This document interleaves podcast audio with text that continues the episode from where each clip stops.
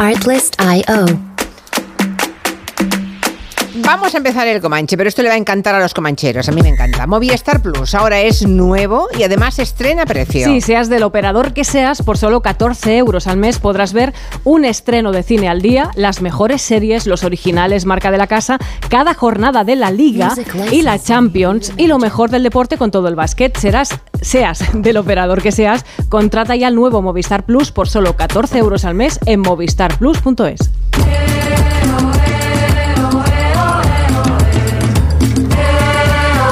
empieza el territorio comanche, que es como un besamanos de dos horas. Los comancheros van pasando, cuentan historias y pasan, ¿no? Tenemos, por ejemplo, a Máximo Pradera. Hello, hello. Sí. Pensaba que, Muy hombre, bonito el besamanos del otro día, ¿eh? Qué pena, Qué Máximo bien Pradera. estuvo Leonor. Sí, muy bien, Leonor. Una Pero iba a decir que te has perdido una oportunidad maravillosa de cuadrar la música. Porque te lo he dejado puesto para que tú en lugar de hola dijeras ¡uh, ah! Y no lo has aprovechado, qué Estoy pena. mal de reflejos. Ay, te perdiste el desfile del 12 de octubre, pero aquí estás firmes y además elogiando a la princesa Leonor. ¿Te gustó? Sí, sí, sí. Además es guapísima. Qué ojazos tiene la, Sí. la futura reina de España. Sí, sí, sí. Estoy aquí, eh, estoy aquí. Al lado de Máximo Pradera tenemos a Lorenzo Caprile, Hombre, que es el- mira, de todos los presentes es el más próximo a la realeza. Pues mira, pues estaba guapísima, ideal, pues porque por fin ha descubierto que si se recoge el pelo, pues está mucho más guapa. Ah. Pero es la moda ahora de las niñas y con los pelos por delante, Ya. pues, pues Pero- eh, o sea, estaba ¿te gusta guapísima. Con el pelo recogido. Pues bueno. claro, porque se le ven los ojos, se le ve la expresión, se le ve la piel tan bonita que tiene. Eso es No, tan de es- abuela, Lorenzo. Pues sí. El pelo que se te vea la. Pues es sí, pues abuela. claro que sí, pero es que las abuelas mm, tenían razón en muchas cosas. Aquí tenemos en Barcelona a Miki Otero, ¿Qué tal? con los últimos preparativos del homenaje al escritor Francisco Casabella, que se celebra el domingo. El domingo. Lo contaste aquí, bien el viernes pasado. Con la presencia de Nuria Torreblanca, Vale. al menos. No todo sé. es al Castillo Montjuic. Os iremos a ver. Y Nuria Torreblanca también aquí presente, que se quejaba de los consejos de abuela de Lorenzo Caprile. Es una abuela, es una abuela. Yo sí, cada vez más. Tiene aquí el cuerpo, pero el corazón ya lo tiene en el Festival de Tabernas. Sí. Hoy vas a hablar de Euro-Western. Euro-Western, sí, que está muy bien. Bueno, cuando vamos, dejad que diga una cosa antes, que hemos contado la historia. Sabéis que Aquí está. Sabéis que Cristiano Ronaldo se fue a Irán, estuvo en un partido y entonces lo que hizo fue ah, visitar a una, a una pintora que tiene parálisis cerebral, que tiene por tanto unas, en fin, un- unos problemas de movilidad enormes y la fue a abrazar, le dio un abrazo y, y se quedó con cuadros que ella retratos que ella había hecho. Y en todas partes han dicho que le habían condenado a 90 y no sé cuántos latigazos por haberla tocado, ¿no? Porque se acerca a ella, se agacha porque ella está en silla de ruedas y le da un abrazo. Por adulterio, ¿no? Por adulterio, sí. Entonces, hemos contado nosotros eh, lo que sabíamos hasta ese momento, ¿no? Que era que, mm, había habido una denuncia, pero que estábamos, se estaba a la espera de un fallo judicial. Entonces, eh, la denuncia era por adulterio y que eso allí tiene esa pena de 99 latigazos. Pero eh, vemos que la Embajada de Irán en España acaba de decir que, que no hay ningún fallo judicial. Nosotros no hemos dicho en ningún momento que lo hubiera, ¿no? sino que había una denuncia, pero que la justicia aún no se ha pronunciado. Pero yo creo que la justicia no se va a pronunciar en contra de Cristiano Ronaldo porque dice el embajador de Irán que el encuentro con eh, Fatemeh Hamani fue muy sincero y muy humano, ah, que fue muy elogiado y admirado Cristiano Ronaldo y que fue recibido con todos los honores y todo el cariño por la población iraní. ¿Vale? O sea que si leen ustedes por ahí o escuchan por ahí que le han condenado, que sepan que no está condenado y que, en fin, yo presumo que no va a haber ningún tipo de condena, ¿vale? Por lo que dice, por Creo lo que que no, dice el embajador, ¿verdad? Bueno, ya está. Y aunque la haya con no volver a Irán, ya estaría, ¿no? O sea que solo por eso ya seguro que no hay condena. Bueno, cuando vamos a un concierto, ah, cuando vamos allí, vemos a los músicos en directo, el contacto con el público, ah, todo eso es irrepetible. Pero pueden ocurrir cosas, cosicas o cosazas, depende, imprevistos, ¿no? Eh, les preguntamos a los oyentes si en alguna ocasión han ido a algún concierto que acabó raro. Fíjense que no digo mal. Bueno, si acabó mal también nos lo pueden contar, o suspendido por alguna razón, o que pasaron cosas eh, agradables, extraordinarias o muy desagradables. Nos lo pueden ir contando en el 638-442-081. Máximo Pradera lo que ha hecho hoy es preparar un, un espacio eh, con un tecnicismo culto que es cómo joder un concierto. ¿Cómo joder un concierto? Efectivamente, porque hay un se publicó un artículo el otro día muy documentado en El País donde cuenta que realmente esto es un infierno, Julia. O sea, ya esto se ha convertido en, los, en el imperio de los móviles. Fíjate, en el Auditorio Nacional, un recinto al que suelo ir con frecuencia, ya se ha puesto de moda el iPad. La gente saca el iPad que ilumina. ¿En serio? Sí, sí, sí. Para Como- grabar conciertos. Con eso sí que no, no, no es para grabar conciertos, para seguir, porque nos gusta seguir la, la partitura, ¿sabes? Ay, ay. Madre de mira, Dios. estas semicorcheas no las has hecho en espicato. ¡Qué burro! Pero no, no se, no se da- no se dan cuenta lo que molesta a salud, no se dan cuenta. Bueno, pero si ya molesta un teléfono, imagínate una tableta. Luego te cuento yo de un móvil en un estreno al que estaba hace poco. ¿Ah, sí? ¿Y qué, qué pasó? sí. Espera, cuenta, cuenta. ¿Qué pasó? Pues mira, unos esos, esos estrenos que invitan a estas señoritas mm, que son influencers pues porque han tenido un novio famoso, que es una profesión, ¿no? ¿No? Debe ser. Mm, No sé si esto es heteropatriarcal o machista, o de abuela o de abuelo, no lo sé. Pues ese era el mérito de esta señorita, que había tenido un novio famoso y tiene muchos seguidores en Instagram pues porque tuvo un novio famoso. Y vino con una amiga. Entonces la pobre chica influencer estuvo más o menos discreta. Pero la amiga estuvo todo el rato con el móvil. Es que la, la acomodadora la enfocó con el láser varias veces. Y ella, vamos, es que ni se inmutó. Pero era la amiga de la influencer. Era la amiga de la... Pero luego, descu- luego descubrí que ella era em, aspirante a influencer. Ah, también, ya, Estaba... Y digo, pues bueno, pues a esto hemos llegado, que a los estrenos pues invitan pues a estos personajes. Ya, ya, que no, no tiene el más mínimo interés cultural por el estreno. No, Vamos. absolutamente. Vale. Lo Bueno. mencionaba el artículo del país, que no solamente molestan, sobre todo los más jóvenes, sino que se, se enorgullecen, como de, de que je m'en fous, que dicen los franceses, ¿sabes? Me, me, me, me la suda todo. Estoy aquí, he pagado mi entrada y hago lo que quiero. No, no, pero es que el problema es que estas entradas ni siquiera eran pagadas. Perdóname, sí. No, aquí ahí nos habían invitado a todos, estaba lo mejor de la industria de los musicales de España, luego os hablaré de ese Sí, estreno. luego nos cuentas, luego nos y cuentas. es que esa entrada no estaba pagada y era un pedazo de entrada, estábamos en tercera fila. Madre mía. Bueno, vamos a ver distintos momentos de interrupciones de conciertos. Empezando por el año pasado, Chris Martin en México, en Monterrey, que ya harto de que la- el, el público estaba petado aquello, mm, sacara los móviles y realmente no disfrutara del concierto, sino que el, eh, disfrute del concierto fuera eh, el, trofeo, ¿no? Hacerte un selfie viendo el concierto para luego poder contar que has estado en el concierto de Coldplay, ¿no? Llega un momento en que para la música, ya veréis que se produce ahí una, una pausa. No, no, no, no, para Chris Martin. Y dice lo siguiente y se le entiende perfectamente porque es en México y habla castellano.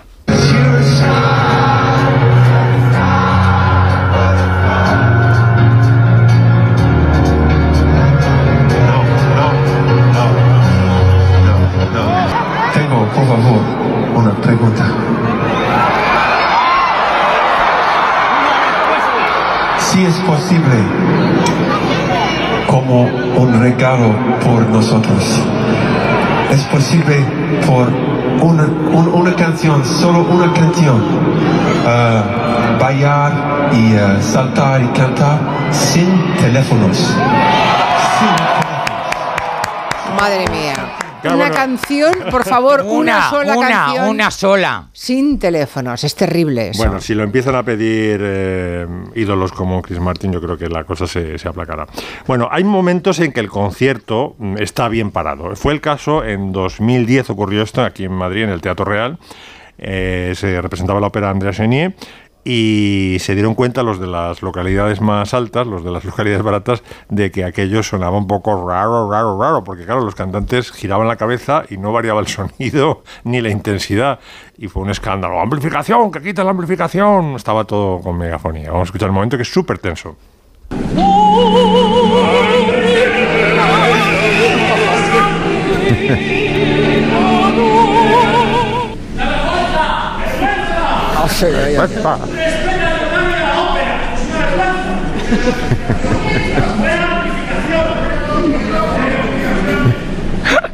A la mierda.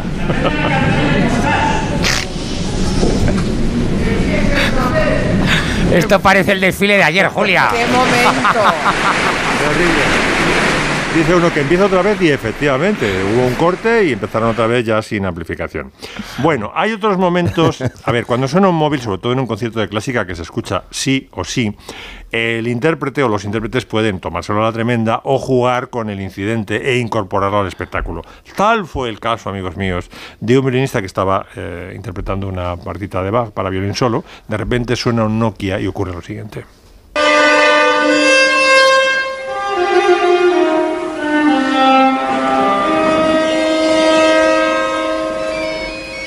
Qué fuerte. Qué fuerte.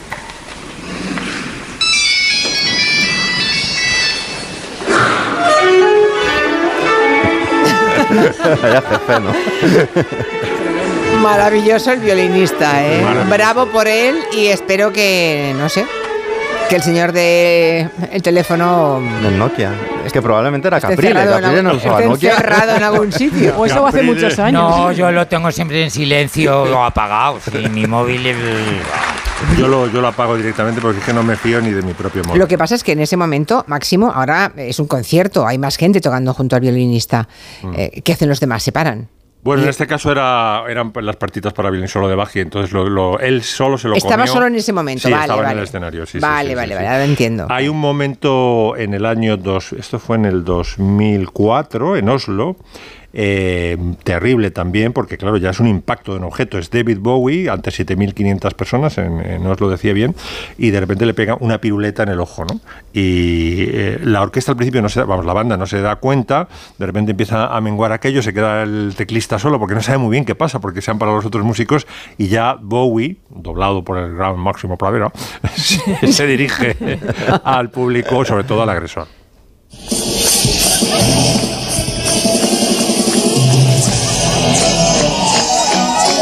Aquí ya se empiezan a coscar de que, de que Algo ha pasa. pasado, sí. La gente aplaude porque se cree que así termina la pieza, Pero pero ¿por no. qué le tiran una piruleta? Yeah, let's do that again all fucking right. Sí, vamos a hacerlo otra vez, pero puto bien. ¿Dónde estás, gusano? Yeah, I guess it's easier to get lost in the crowd, you bastard. Sí, supongo que es muy fácil esconderse entre la multitud, bastardo. Remember, I've only got one anyway. Pero acuérdate que de todas formas solo tengo uno. Fortunately, that's the one that works. Afortunadamente es el que funciona. So I found you. Así que te encontraré. Claro, tenía un ojo a la virulé, como sabéis, ¿eh? Doble a quien doble máximo es una mezcla de Laura Chanante y John Wayne. Buenísimo. Pero a quién se le ocurre lanzar un, un- un Una chup? piruleta. Una piruleta, A lo ver, bestia. han, han tirado cosas mucho, han tirado móviles Bueno, te ¿eh? advierto que a mí un año Melchor Te dio- me dio. Me dio, pero bien, ¿eh? Pues no en el ojo, pero justo encima de la ceja, pero un, un dos centímetros más abajo. y no sé de qué estaríamos hablando. pues estaba yo en la, estaba en la cabalgata de los Reyes, estaba yo pues con mi niña en la cabalgata de los Reyes, entonces Melchor pues, me- nos arrojó unos caramelos, pero. Bueno, pero lo hizo sin querer, Julia. Hombre, pues el de la piruleta espero que también. ¿no? puntería darte a ti. ¿no? ¿Cómo- cómo- Tienes clarísimo que rey fue, ¿eh? no dudas. Era Melchor, sí, sí, era No, Melchor. se sí. quedó con su cara. ¿No os decían de pequeño eso de que si dejabas tuerta a una chica tenías que casarte con ella, ponerle un estanco? A mí me lo decían. ¿Que sí qué? Ay, si la ten cuidado, porque si la dejas tuerta le tienes que poner un estanco. Sí, lo de poner un estanco, bueno, es que eso tiene historia detrás, ¿eh?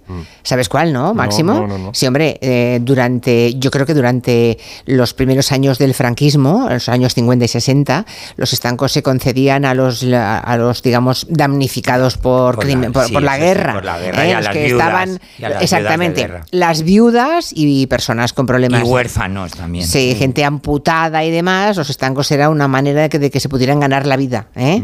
Y por eso lo de ponerte un estanco, porque entonces te, te lo ponía Franco para que... sí.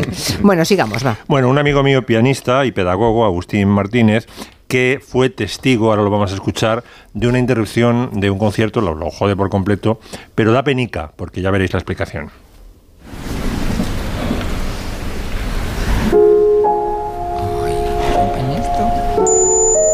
Ay, Qué fuerte. Una tarde fui a un concierto de música clásica, concretamente de piano, y eh, había un ruido muy molesto presente en toda la sala Era un pitido agudo, constante, un sonido mm, realmente molesto y eh, se llegó a, a apagar las luces. El pianista pidió por favor que se revisara toda fuente de sonido. Bueno, finalmente se descubrió que era un señor mayor que tenía un sonotone eh, conectado que hacía interferencia porque lo tenía en, una- en unos bolsillos. Ostras. Pobrecito, Hijo, pobrecito. pobrecín. Sí, porque claro, él no lo podía oír porque te sabía quitar el Claro, para- pero es que ese pitidito le he tenido yo un añito, ¿eh? En el Sí, ¿no? oído izquierdo. Sí, bueno, pero tú Pero eso es otra cosa. No, no mezcle, Caprile. Yo No. siempre barriendo para casa. Bueno, y para terminar, un momento muy violento, cuando te tomas el sonido del móvil mal, Cristian Zacarías dirigiendo desde el piano un concierto de Haydn, que de repente, nada más eh, escuchar el móvil, para el concierto y dice, déjalo, que déjalo, que suene, no, déjalo, ya nos has interrumpido. Cuando huevo.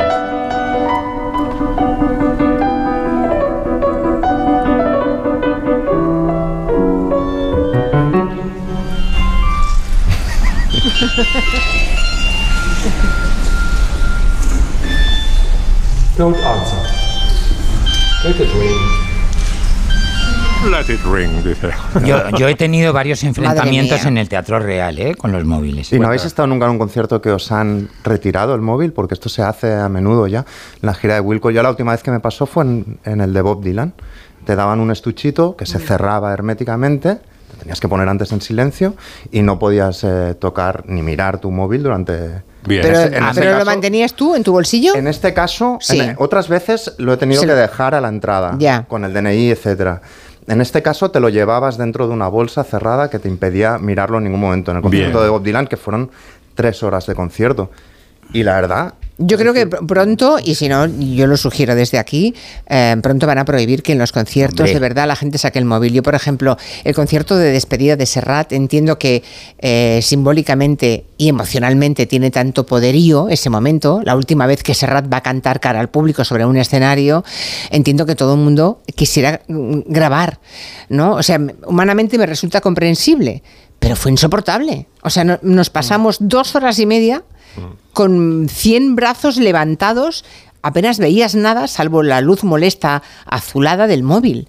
Todo el mundo grabando, pero, pero miradlo con Yo vuestros haría ojos como con y guardarlo entre vuestros recuerdos en, en la retina y en el cerebro. No como- toquéis las como narices. con los fotógrafos oficiales de prensa, que les dejan hacer fotos las cuatro primeras Exacto, canciones. y luego, te lo- basta. te lo guardas. Exacto, mira, algo así. Me parece una buena solución. Se puede grabar la primera y la segunda canción y luego todo el mundo fuera. Y el que saque el móvil hay que ir a darle un gorrazo directamente. O sea, no, no, no. A mí, a mí me guardaron Sacarlo. el móvil. Vamos, el móvil, que cuando lo vieron se echaron a reír, pero bueno. Perdón, en el preestreno de Indiana Jones, la última, que a mí me encantó, porque tenían miedo de que grabaran la película. claro.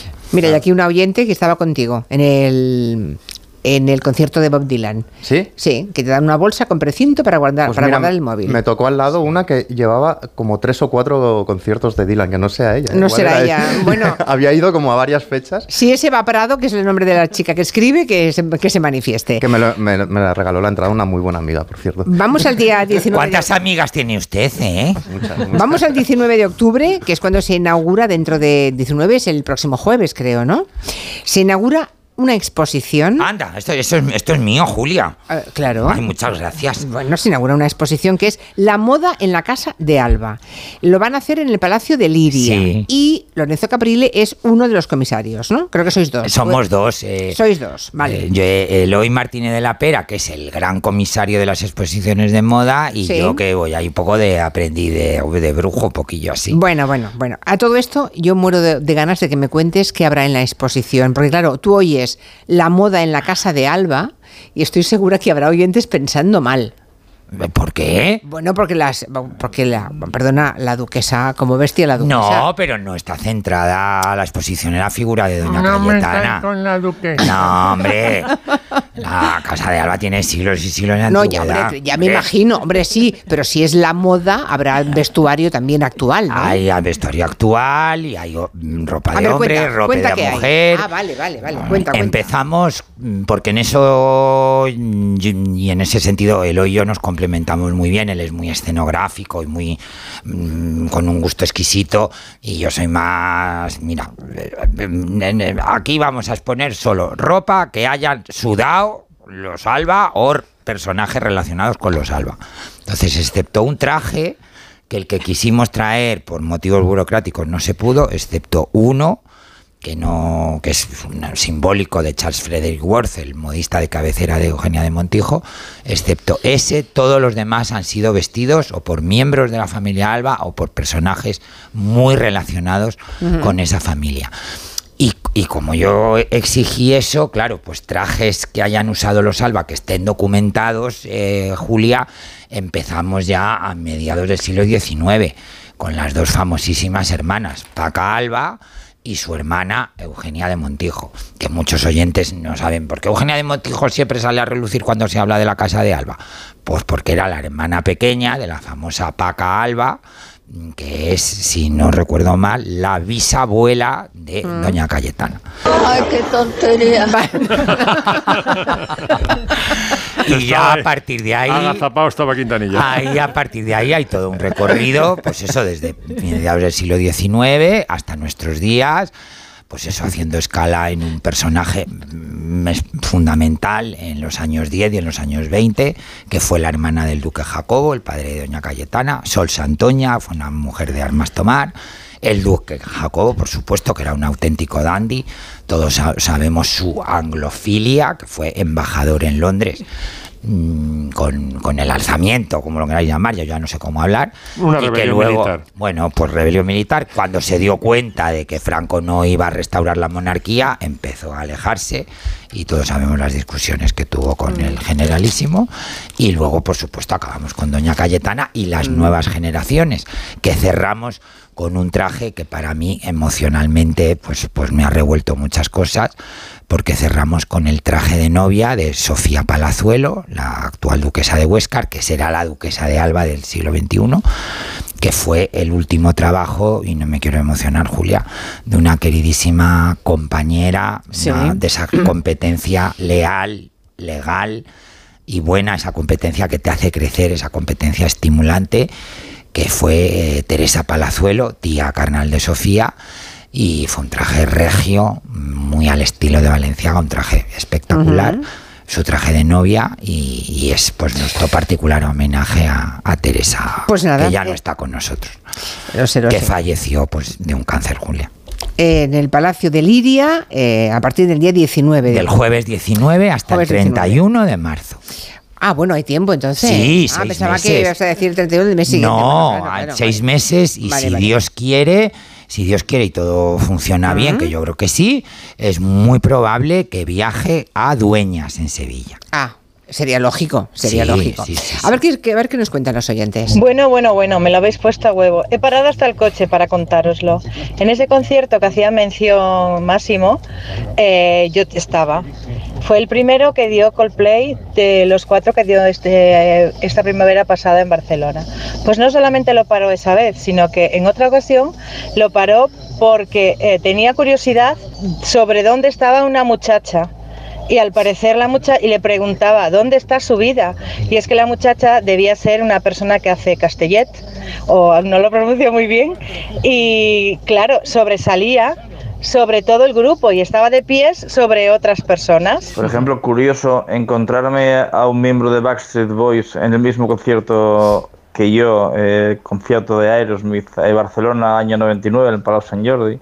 Mirar hacia atrás y, y ver que es un. era- se llamaba Kevin de Backstreet Boys. Bueno, Ay, yo estuve en ese concierto. Sí, porque ¿y en qué ha pasado? ¿Ah, sí? sí, se ha quedado en silencio. Sí, nos hemos quedado así, era eso. La ya. chica de la que hacía referencia, la chica anterior, esa que estaba en el, en el público, había Eras tú una- también. No, no, no, yo no estaba en ese, yo en Complay no estaba. Era una chica montada encima a, a coscoletas de, de un chaval y era, pero de una manera subida. No, no, estaba ya de pie completamente, Estaba de pie. claro, y era Seguramente como una, una posición de los castellers. De los castellers. Claro, si claro. no nadie aguanta así, si no tiene un poco de práctica, no aguantas esa posición. Entonces, desde el escenario, Chris Martin dijo, pero ¿cómo se aguanta esa chica? Y entonces saludó, salió en todas las cámaras, periódicos después y lo comentamos. Bueno, pues nada, hacemos una pequeña pausa y a la vuelta vamos a hablar de karaoke, Miki Otero. Sí, sí. Tú sabes que este programa tiene Me, lo acabo de ser informado por, Tradición. por Quintanilla. Me siento. Se nos pasó, ¿eh? He llegado tarde a esa No, época uh, dorada del karaoke. Se nos pasó, pero lo que hemos llegado a cantar este equipo, ¡buah! Legendaria, ¿no? Mari Carmen. De 3 a 7 en Onda Cero con Julia Otero.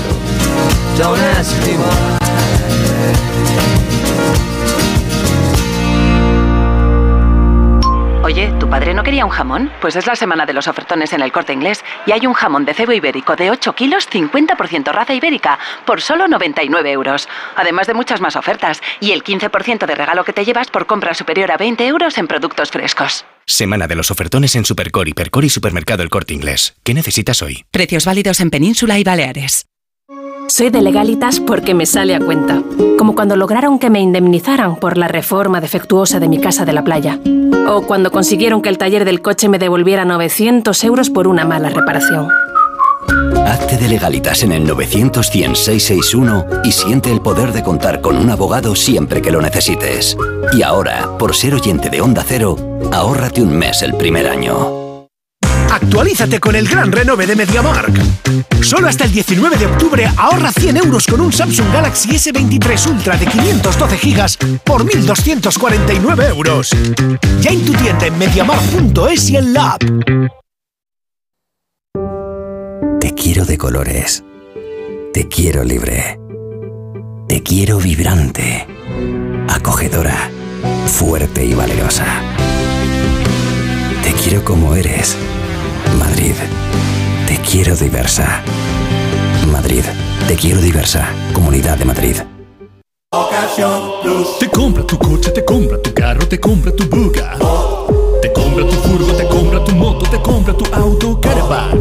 Hecho una oferta? Te la mejoramos. Has oído bien. Mejor precio garantizado y compromiso de pago en 24 horas. Ven a vernos. Un día descubres que tienes humedades en techos, paredes, están por todas partes. ¿Qué puedes hacer? Llama a Murprotec. Llama al 930 1130 o entra en murprotec.es. Si con las humedades te las tienes que ver, ¿qué puedes hacer? Llama a Murprotec. 930 1130. Murprotec. Cuidando tu hogar, cuidamos de ti. En la vida hay cambios muy importantes. Un cambio de casa, una oficina nueva, un local más grande. Para que esos cambios sean perfectos, acude a los profesionales de mudanzas Segoviana. Mudanzas del hogar, guardamuebles, mudanzas de oficinas en toda la comunidad de Madrid. Consulta las ofertas en amsegoviana.com o en el 91 548 77 18. Las vacas Angus y Wagyu del Ganadería Organic comen pastos naturales reforzados con una mezcla de higos secos y pasta de aceite de oliva virgen extra. Es una carne increíble. Y como queremos que la pruebes, te llevamos del campo a tu casa dos solomillacos de 300 gramos, un chuletón de un kilo y cuatro hamburguesas de 150 gramos por solo 89 euros. Todo Angus Eco de Organic. Haz tu pedido 910 2010 910 2010 o en carneorganic.com. Organic, la mejor carne del mundo. Si vendes tu coche, ya móvil. Nueva tienda en Alcalá de Henares. No te dejará indiferente. La mejor tasación por tu coche si está bien cuidado. Operación rápida, baja automática, transferencia inmediata a tu cuenta corriente. Solo en Yamóvil, los auténticos seminuevos. La Rosa de los Vientos. Historia y misterio con Bruno Cardeñosa. Es una historia verdaderamente llamativa y esos ríos de mercurio corriendo en torno a esta tumba de aspecto piramidal. Es un tema fascinante porque además el gobierno chino sí ha invertido. Una nueva ley de secretos oficiales. Ni siquiera tenemos acceso a día de hoy a muchos secretos de la guerra. ¿Tú qué piensas que la inteligencia artificial ha dicho respecto a la figura de Dios? La Rosa de los Vientos. Sábados y domingos a la una de la madrugada. Y cuando quieras en la web y en la app de Onda Cero. Te mereces esta radio. Onda Cero, tu radio. Onda Cero Madrid 98.0 FM.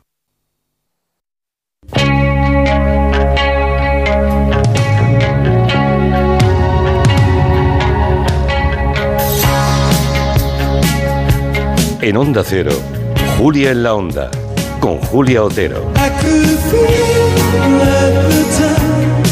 at the time there was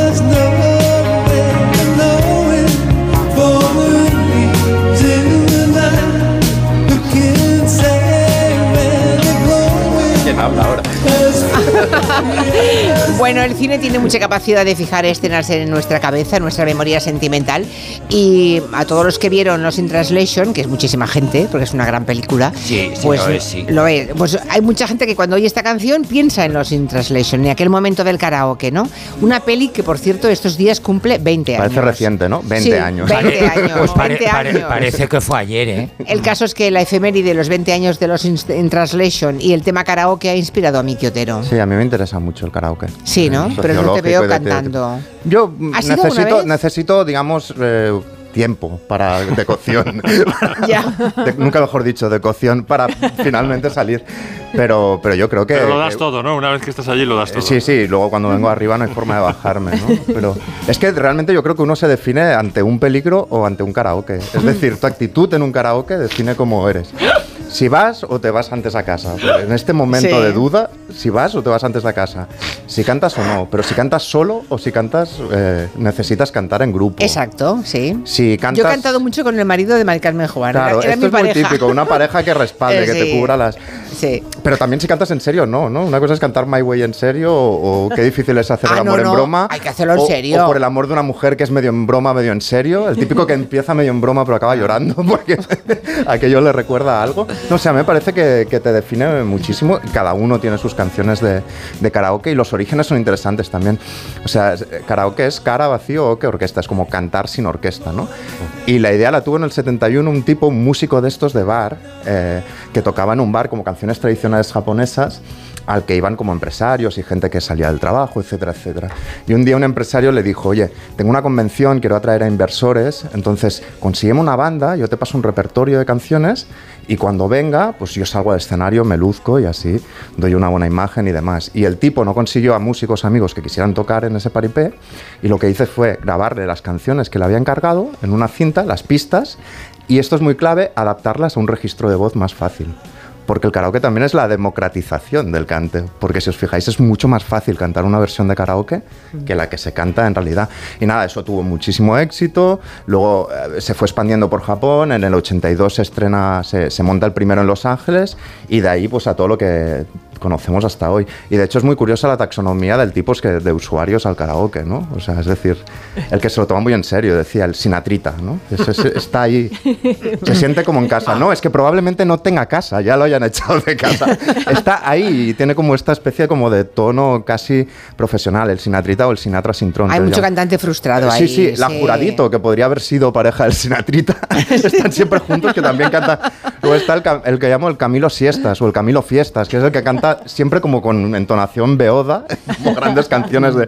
Y a mí me gustan mucho también los, los Rafaelitas, que son los que se escoran a, a lo petardo, a los Rafael Acarrá, que también hay la versión. Ah, pre- pensé que era Rafael. no, no, eh, también. También. También entra en Hombre. esta categoría. Ah, vale, vale. Pero luego hay los pre-rafaelitas, que son los que hacen lo mismo como petardo, pero con la copla, etcétera. Están eh, Loquillo y los Cubatitas, que son los que cantan rock español. Y los que nos gustan a Julia, y lo- Miki, los que nos gustan a Julia y a mí, los regatonitas. Los regatonitas, estos os encantan. Ah, que sí, Julia, que sí. Oh, calla. No sé si hay muchos en los karaokes, pero bueno.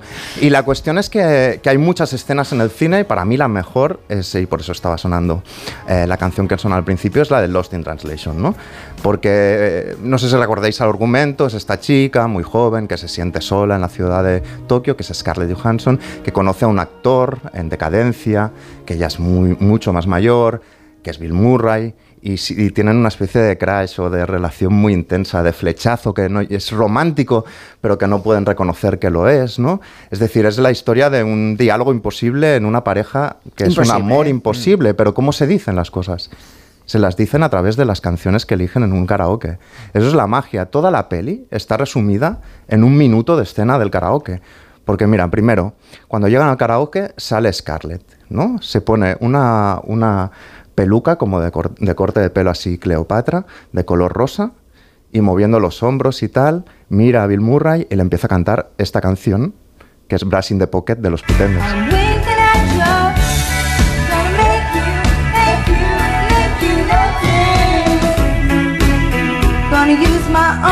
Que voy a usar mis, mis brazos, voy a usar mis piernas, voy a usar mi estilo,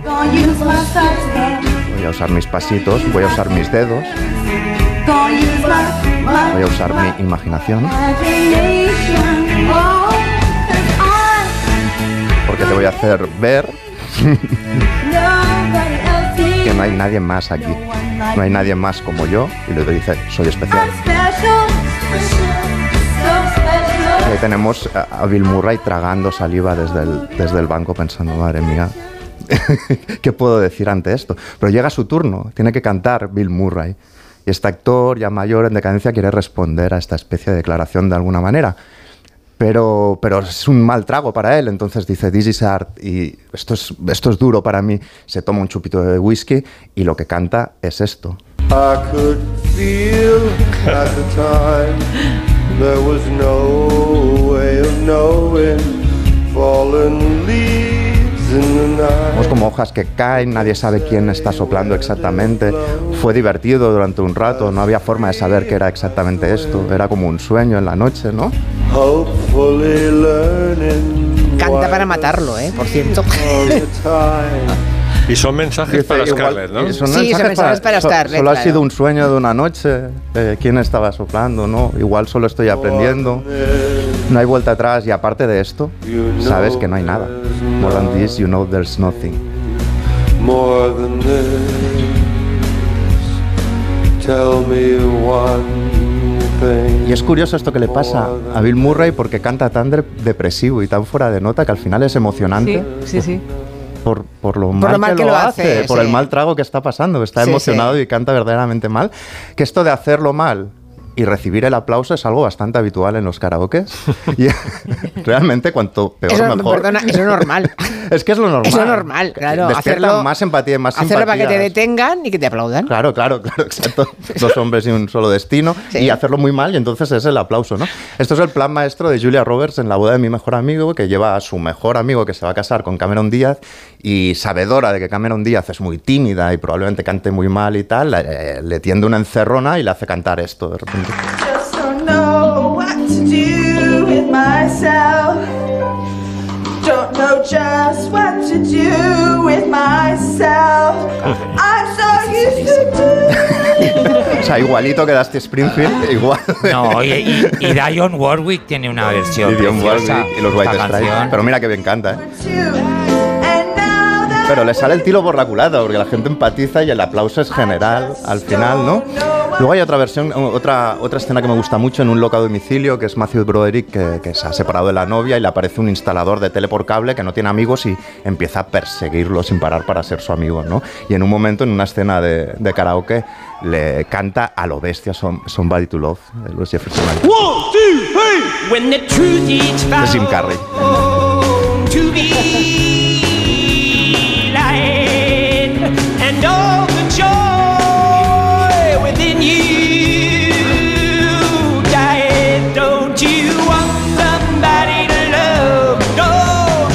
Tenemos el, el modelo que se tiene que emborrachar un poco para poder salir, que es el caso de 500 días juntos, cuando canta la de los Pixies.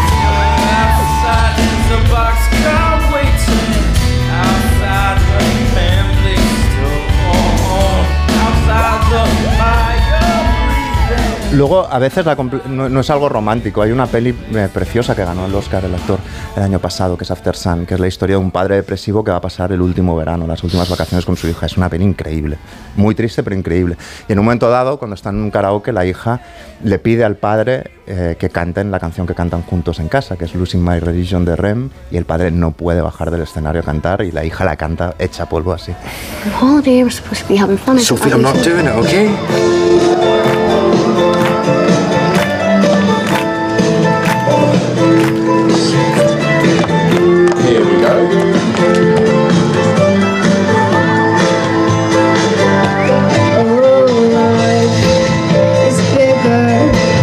Quería comentar la de los lunes al sol. Sí, aquí en creo. España no se ha hecho. Hay dos, dos casos que vamos a mostrar. dos karaoke, casos. una los, peli. lunes, los lunes al sol hay una escena en la que están todos, recordemos, esos amigos que son compañeros de la fábrica, del- de los astilleros en este caso, que se quedan en paro y durante muchos momentos de la película encontramos situaciones muy duras, pero hay un momentito muy, muy tierno en un bar en el que todos se van encontrando y acaban cantando juntos. Esa- ese momento de comunión y de, y de felicidad pues, pues tranquiliza, al menos te da un poco de tregua en la película. Sí, sí. Las campanas suenan en mi corazón. Qué difícil es Pedir perdón. Esta la hemos cantado todos. Sí, sí, sí, sí. Esta también es de las recurrentes. Y luego ¿eh? lo que decía de uno se define a través de la canción que elige en el karaoke. Hay la serie esta que hicimos un especial aquí que es Vamos Juan o Vota Juan, la Vota serie Juan, del político sí, de sí. Cámara que realmente su megalomanía y su inconsciencia y su temeridad se, se manifiestan a través de la canción que elige siempre en el karaoke, sea en Madrid o en Logroño, Javier Cámara, que es la metáfora de querer, querer llegar demasiado alto, querer cantar demasiado alto, porque él siempre quiere cantar el oís de, de Tino Casal. Es un huracán profesional que viene y va buscando acción, teniendo solo amor. Aniquilar, pisar por encima del bien y el mal es natural, en ella es natural. En tiempo de relax. Ay, ay, ay. Ahí viene, cuidado. Ay.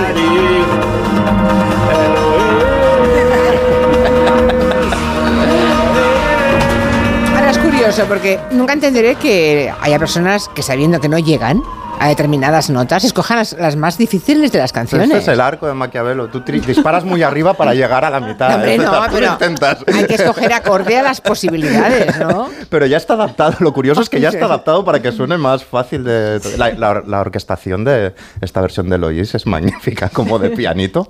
Y el vídeo no me lo quiero ni imaginar. Estos vídeos como de flores, eh, Oh, de plástico. son Vídeos de. Son, son muy mágicos. vídeos ¿eh? son fantásticos. De parejas en la playa. Eso, eso, de parejas de telenovela. Bueno, pues nada, eh, ya ha quedado claro que karaoke está pasando malos momentos, al menos en algunas ciudades, en otras todavía se mantiene. Y si os sospecho que es por zonas, ¿eh? Va por zonas. En Madrid decís que aún quedan algunos. En Sí, Barcelona creo que muy poquitos Madrid- ya, ¿eh? En Madrid te sigue siendo un plan a partir de cierta hora. Hay uno en la calle Huertas muy famoso. Sí, sí, sí. No sé, bueno, pues nada, un día quedamos y vamos. Hombre, yo quiero Tú quieres, ¿no? presenciar Tú esa quieres era verlo dorada. eso. Vale, vale. Bueno, vamos al Festival de Cine de Que se está celebrando y se nos pone cuerpo de western. Es un género siempre ligado a Almería y que siempre que puede Nuria Torreblanca lo trae aquí porque le encanta. Hombre, claro, porque Almería, sobre todo por eso, por Almería, ¿no? Que es la, la cuna, algo de lo que sentirnos muy orgullosos, la cuna del western español, ¿no? Que se ha convertido después de 13 ediciones en el referente internacional del western gracias a este festival, ¿no? Se llama Almería Western Film Festival, Festival de Cine de Tabernas.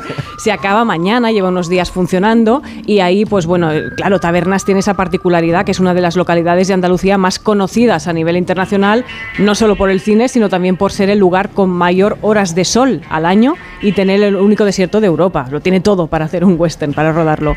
El festival, pues bueno, proyecta películas largos, cortos, hay premios especiales, organizan la ruta de la tapa western, que son tapas de películas en 13 establecimiento- establecimientos de tabernas, hay un montón de historias.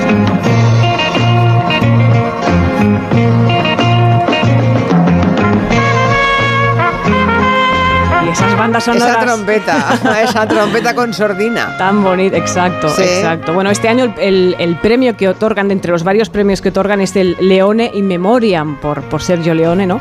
Y es un homenaje a los hermanos Joaquín y Rafael Romero Marchén, muy importantes en el género del Euro-Western, ¿Qué tal como hacían? se ¿Qué denominó. hacían Eran, ellos? pues bueno, dirigían, escribían guiones, actuaban también, ¿no? Especialmente, pues bueno, Rafael Romero Marchén, ¿no? Tarantino incluso lo citó en la película Eras una vez en Hollywood. Hay un momento, hay un montaje durante un minuto que recuerda lo- la historia del spaghetti western y del euro western y cita a los dos hermanos. Claro, ¿no? es que él viene a rodar un spaghetti western a, a Europa, el Exacto. Leonardo DiCaprio. El- en, la, pel- en la película. En la película, en la película, sí, sí. Bueno, pues además de, de actor y director de, y guionista de esas películas, Rafael Romero Marchén también tuvo su carrera paralelamente dirigiendo cosas en televisión como por ejemplo Cañas y Barro. ¿Habrá vino en este pueblo para rellenar la bota? ¿De buena clase? Sangre de Cristo, como este. Entonces en la taberna de Cañamel. ¿Y usted cree que podré vender aquí algunas navajas? Si son de calidad, se las comprará todas Cañamel. ¿Y no sabe si habrá aquí trabajo para cuatro segadores? En el Palmar no hay más tierras de arroz que las de Cañamel. Y ya está recogido. Ese tal Cañamel viene a ser Dios en este pueblo, por lo que veo. Más o menos, salvando lo divino. Qué bonita, Cañas y Barro, qué historias hay en la Perdonad, perdonad la pregunta. ¿Qué ha sido de Victoria Vera? Se casó. ¿Se casó? Pero, bueno, pero ¿cómo dices? Pues no hace mucho la vi, bueno, hace- no hace mucho, quiero decir, igual hace cuatro o cinco meses. La vi en algún programa de televisión. Ah, fíjate, creo que fue en Aquí la Tierra. Sí. Aquí la tierra. En Aquí la Tierra, ¿sabes? Esta media hora, este Sí, access sí. del, Sí, del eh, telediario. De Yo diría, sí. diría, pero igual me equivoco, igual me falla la memoria, pero diría que la vi porque alguien la entrevistó y bueno, se la llevaron a comer a un sitio, bueno, esos mini reportajes que hacen también con alguna persona conocida, ¿no? Yo diría que la vi ahí no hace muchos meses, que está muy bien, está físicamente muy bien, se mantiene muy bien. Claro, y- porque tiene ya sus años, Sí, Julia. claro, no, no, pero por eso cuando Como hay- todas, joder. cuando hace Lorenzo, como todas. A ver, que el abuelo oficial aquí soy yo, ¿eh, Es que Max? cuando hace mucho tiempo que no vemos a alguien, la primera tentación es, ah, pues no está mal, o sí, está fatal, como ha envejecido, ¿no? Esa palabra, Eh, ese verbo terrible Es de una se dureza la gente. Terrible, la gente es terrible, Y qué la mala gen- gente. Y entre la gente estamos nosotros. Mira, a mí ¿sabes? nos pasa, ¿eh? ¿Sabe- Ahora sabes vemos el- a alguien, bueno. uy, qué mayor, o qué mal se ha puesto, ¿no? ¿Sabes una frase que dejó en shock a mi hermana Paula, Julia? No. Una amiga suya del colegio que se la encontró hace poco en la calle y le dijo, Hmm. Paola, pero qué guapa fuiste.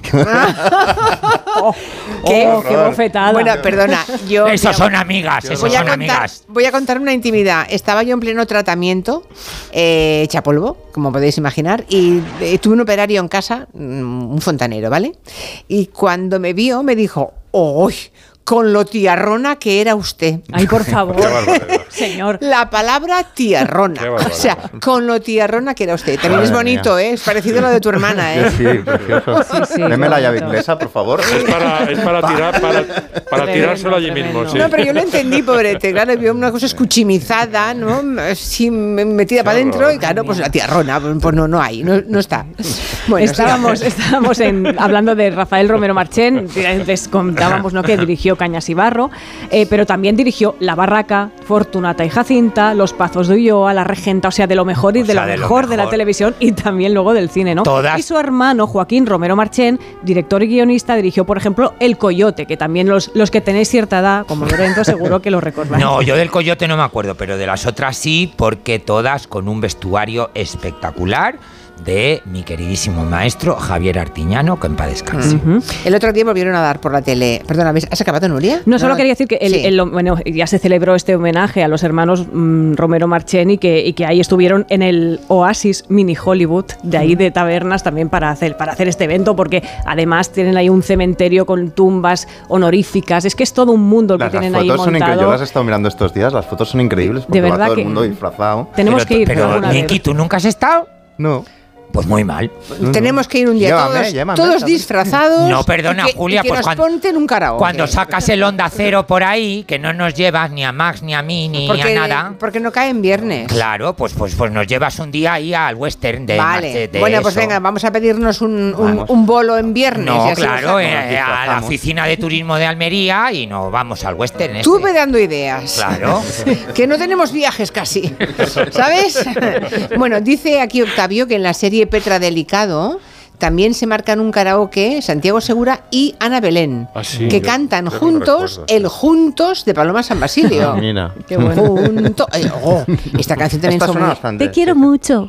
Son que muy- te suene. Esta A lo de siempre. me gustas mucho, Rocío Durcal. También suena bastante. También. Sí, sí, me gustas mucho. Hoy la gata, ¿cómo es aquella de la gata? La de Roberto Carlos. La ¿no? vida no, esa- no, La la gata bajo la lluvia, La porque seré tu lluvia. gata bajo la lluvia. Eso, por favor, un poco de moderación. Sale cada una a cantar una canción dificilísima. Amor. Esta, ¿eh? Esta, esta. Tranquila, no te voy a... Esta. Esa, es- esa. Ahora, ima- Es así. ahora imagínate Claro, esto. claro. tú te vas. Pero claro. Imagínate yo con mi voz de cazallero. En una determinada hora, seamos realistas, pidamos lo imposible. Hay que ir a la difícil. Si a esta hora estamos así, Mira, mira, quedamos espera. a las Ya 10. acabamos en el karaoke. ya. Ahora, ahora imagínate esto en malas Bajo manos. la lluvia y maullaré por ti. Menos mal que viene el boletín, de verdad. Bueno, son casi las 6 de la tarde. Voy a, voy a echaros ya. Ya os toca, ya veis. Oye, es que yo me quedo, Julia, ¿eh? Yo me sí, quedo. tú sí. Yo también. El besamanos ha pasado solamente para Máximo y para Miki. Tú te quedas, tú te quedas, que tenemos Pues mucho que hablar. Y además enseguida se suma eh, Noelia Danes. Noelia, ya está aquí, ya está aquí. Ya estás, Noelia. Noelia tiene pinta de Bueno, cantar la muy veo bien en por el el- karaoke. cantar, ¿eh? Noelia, La veo también. por el cristal. Ah, pues nada. Seguro que Noelia también es de karaoke. Noelia tiene pinta de cantar muy bien en el karaoke. ¿eh? Sí, sí, Como sí. de tomárselo medio en broma y acabar cantando muy bien. Sí, pero Yo- canciones yo- así como de Joan Baez, cosas más así, de Cecilia. Lo de la gata está en el tejado de Eso no lo canta Noelia. Bueno, pues nada, seguimos después con Noelia, con Caprile y con Antón Reche, con Nuria, por descontado. Adiós, Miki, adiós, Max. Chao. Hasta pronto, Chao. hasta viernes. Chao, chao. Chao.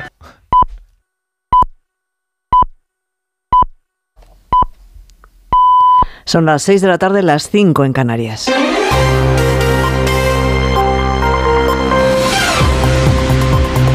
Noticias en Onda Cero.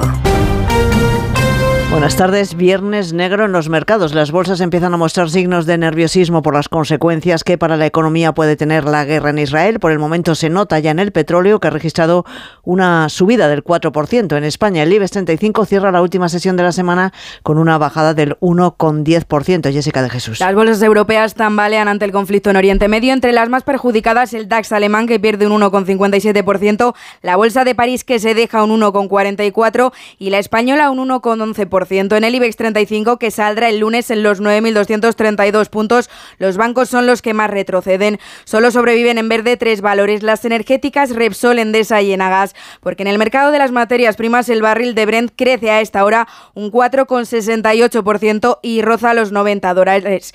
Y el precio del oro registra su mayor incremento en siete meses. Se ha disparado en torno al 3% esta semana. Miles de palestinos están abandonando el norte de Gaza después de que el ejército de Israel haya pedido la evacuación de los civiles de esa ciudad y del área norte. Esto implica el movimiento de al menos 1,1 millones de personas. El ministro español de Asuntos Exteriores, José Manuel Álvarez, está en contacto con sus colegas europeos y con varias organizaciones internacionales para tratar de coordinar una eventual evacuación de los ciudadanos españoles que se encuentran en este territorio, aunque por ahora no está prevista ninguna operación en este sentido. Y hasta Israel se han desplazado hoy las presidentas de la Comisión Europea, Ursula von der Leyen, y del Parlamento Europeo, Roberta Metsola, que han visitado el kibbutz de Kafaraza, donde milicianos del movimiento islamista palestino Hamas incursionaron el sábado pasado y masacraron a la población. Luego se han reunido con el primer ministro, con Netanyahu, con quien ha tenido una, han tenido una breve comparecencia. Corresponsal comunitario Jacobo de Regoyos. La presidenta de la comisión dice que lo que ha visto y oído le ha roto el corazón. This is breaking my heart what I saw and what I heard. Netanyahu a su lado le ha dicho que no se extrañe porque jamás si pudiera haría un nuevo holocausto. These are not merely acts of war, these are war crimes.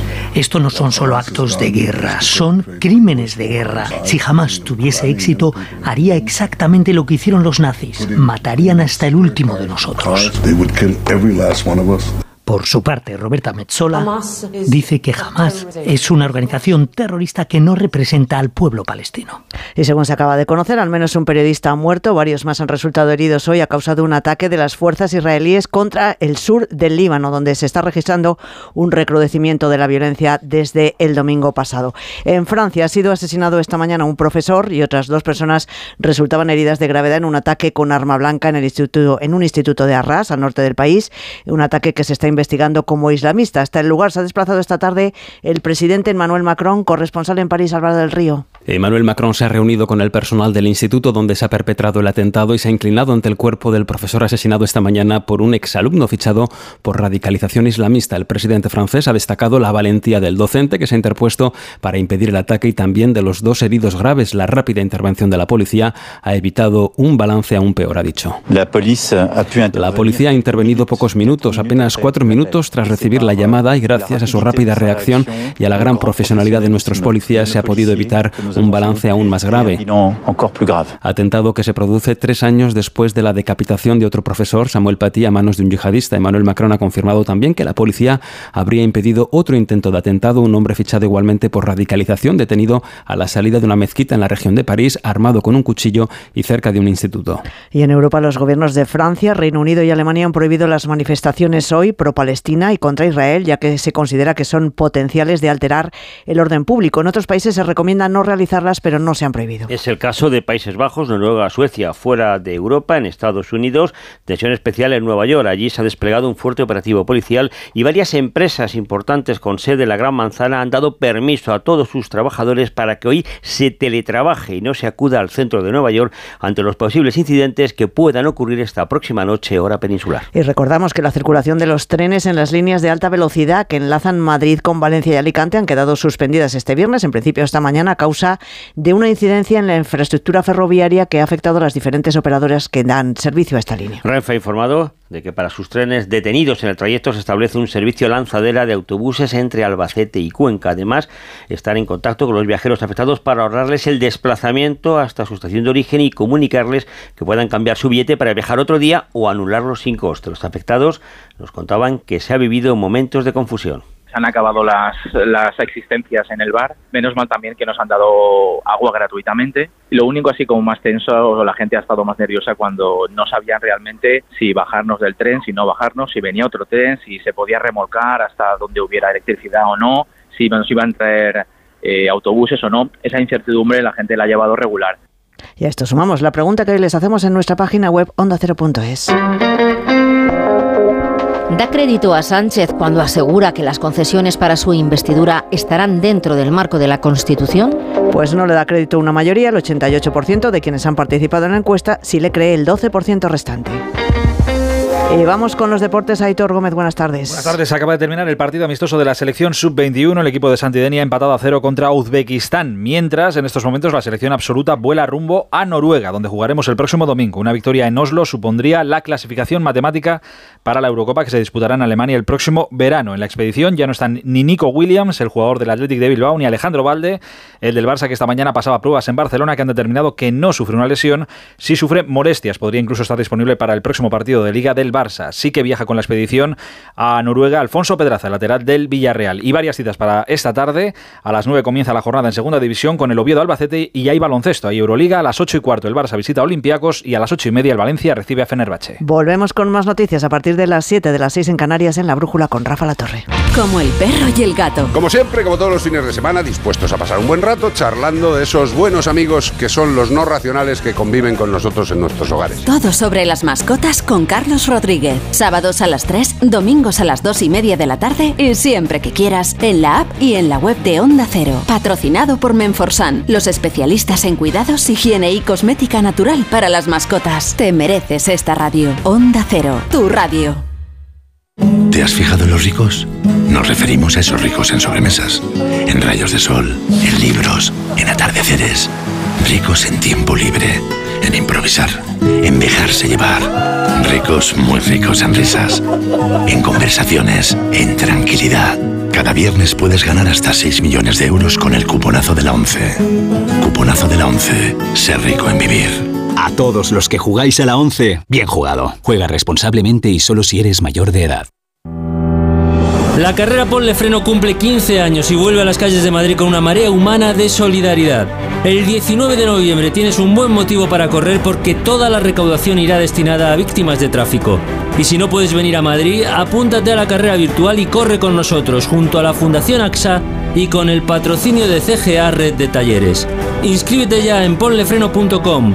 Ponle Freno y Fundación AXA, unidos por la seguridad vial. Suma Flamenca presenta 44 espectáculos de cante, baile y guitarra bajo el lema Cresol Flamenco, del 17 de octubre al 5 de noviembre, con Estrella Morente, Eva Yerbabuena, Arcángel, Juana Bichuela Nieto y Olga Pericet, entre otros. Más información en madrid.org barra Suma Flamenca, Comunidad de Madrid. Ana, cuando me miro al espejo me veo arrugas, flacidez, bolsas debajo de los ojos. Apúntate al plan Renove de Clínica Barragán. ¿En qué consiste? Te aconsejan los tratamientos más idóneos para rejuvenecer 10 años. Suena muy bien. Llama 91 300 2355. Clínica Barragán 91 300 2355.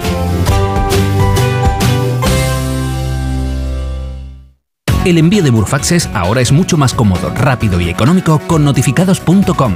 Con notificados.com envíe Burfaxes a través de Internet cómodamente desde su ordenador, con la máxima seguridad y validez legal, 10 años de plazo para acuse de recibo y testimonio notarial de certificación de contenido. Notificados.com, Burfax online postal y electrónico. Cecchini es el vermut artesano y tradicional de Madrid. El vermut de toda la vida con la calidad y sabor de siempre. Pídelo en tu bar o terraza preferidos, de grifo o botella. También puedes comprarlo en las tiendas de tu barrio y en vermutcecchini.com. Su sabor te conquistará. Vermut Cecchini, tu vermut.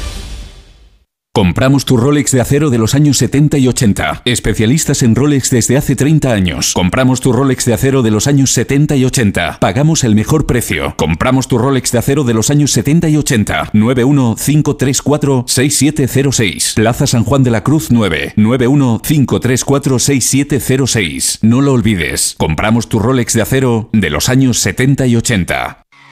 Regresa la carrera Wonder Woman. Participa y súmate a la carrera por la igualdad y la justicia.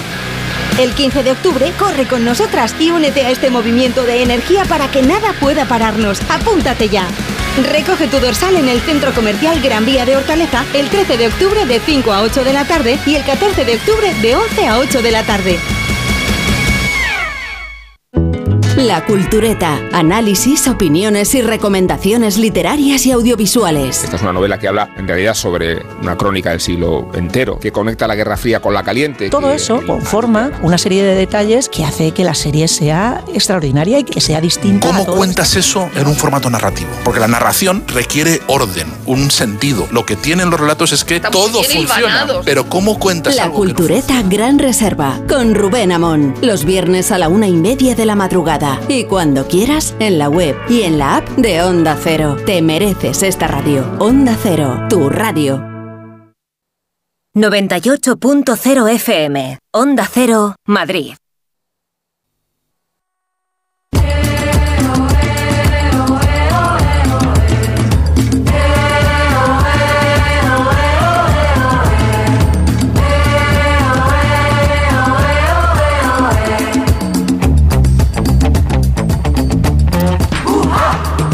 Pues venga, vamos a por el segundo tramo del territorio comanche. Siguen aquí sentados Lorenzo Caprile y Nuria Torreblanca y añadimos a Noelia Dáñez en Madrid, ahora ya dentro del estudio. ¿Qué tal, Noelia? Aquí estoy. Muy buenas tardes, muy bien. ¿Y tú eres, eres de karaoke o no? Decía mi Otero. Tiene pinta de cantar bien, Noelia. Hombre, claro. Yo, bueno, cantar bien no, pero karaoke sí, sí, lo, Ah, vale. lo he trabajado. Sí. Lo que pasa es que ya sabéis que ahora hay menos y, y no se puede tanto como antes, pero sí, sí. He pasado unos ratos muy buenos yo los karaoke. Aquí hay un oyente que dice, bueno, si vais de karaoke, alguien tiene que hacer de Villarejo y aportar mandanga de la buena. Ya, ya. Bueno, esa es la razón por la que no vamos de karaoke. Ahora con tanto teléfono no se puede ir a ningún sitio. Tenemos también a Antón Reixa. Buenas tardes, Antón. Bu- Buenas tardes, yo sí soy de karaoke. ¿eh? Hombre, claro, mí- mira, ya ves. El karaoke a mí me ha revelado muchas cosas. Yo en el año 94, estúpidamente, no sé por qué, decidí parar los resentidos. No llevábamos ni 15 años y decidimos parar. Y entonces me di cuenta que no podía vivir sin la música porque de repente andaba yo solo por Vigo, por las noches de Vigo, cantando en los karaokes. Claro. Dije que hay que volver a montar un grupo y no, no tardé nada. Y, Y no- la gente comentando, ¿no? Mira, Rachel de Resentidos ahí en el karaoke, ¿lo viste? Está acabado, está acabado. Cantando Qué por bien las canto My Way yo, qué bien canto My Way. El My ¿eh? Way, ah, pues sí, se te, sí, se te da, Se me da, te ¿no? debe- se te da, se te da, sí, sí, te, te cae bien, te cae Y bien. a a Noelia le cae, abre la muralla, cierra la muralla. Uy, no, no, no, no, no, no, la tengo, le tengo manía yo a esa canción, fíjate. Sí, al Dum Dum, ¿quién es? Sí, eh, eh, me resulta muy fatigosa, porque la debí cantar mucho de niña, o yo qué sé, se escuchaba mucho por casa, y le- Ah, la tengo un vale. poquito de gato, ¿no? pues no. Hija de rojos, ¿ves? Ay, hijo mío, ya ves y tanto que sí. Yo soy más de Cecilia, como dice Ve, Capri. ve, ve, me- cómo hacerte, ¿eh? Como me conoce, pues Por sabe cierto. él de qué pico Por geo. cierto, Julia, yo pido venia, te pido permiso. ¿Para qué? Porque tengo muchas morcillas, las digo todas al principio y ya no molesto más. Ah, a ver, no, es Mira. mejor que vayas molestando poco a poco. Ah, vale. Bueno, pues entonces la primera morcilla. La Sí. primera morcilla. ¿Cuál? Cantizano, lo he vuelto a hacer. Te he robado libros. Muchos, muchos. Ah, o sea, se lo quieres decir desde aquí ahora, Sí, ¿vale? sí, sí, Vale, bueno, ya pues está. nada, Jaime, esa- ya sabes, ¿eh? Esa era la primera. Vale, vale, pues entonces ah, seguimos y luego, te, luego colocas la segunda morcilla. Vale, ok. Porque Antón Bueno. Resa, mientras tanto, nos va a hablar de la vejez.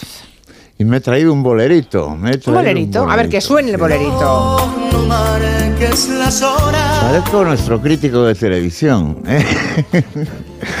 Me he traído un bolero, bo- reloj no marques las horas. Bueno, la verdad es que el paso del tiempo es inexorable para los que se aman, ¿no? Se, se acaba todo y tal. Pero sin embargo, el paso del tiempo para los seres humanos no es malo. Es decir, eh, hay un mito con que la juventud es más alegre, más positiva, y parece ser que no. Parece ser que además eh, la neurociencia, fíjate tú, la neurociencia ha investigado y parece que la parte del cerebro que gestiona las emociones en los, en los seres humanos no se deteriora y con el paso de los años se adapta más a las situaciones y sigue siendo muy muy positiva. Bueno, y ahora me estoy dando cuenta que yo soy, estoy chocho porque no sé por qué, me lo voy a hacer mirar, pero cada vez que veo una noticia de esta de geriatría me la devoro.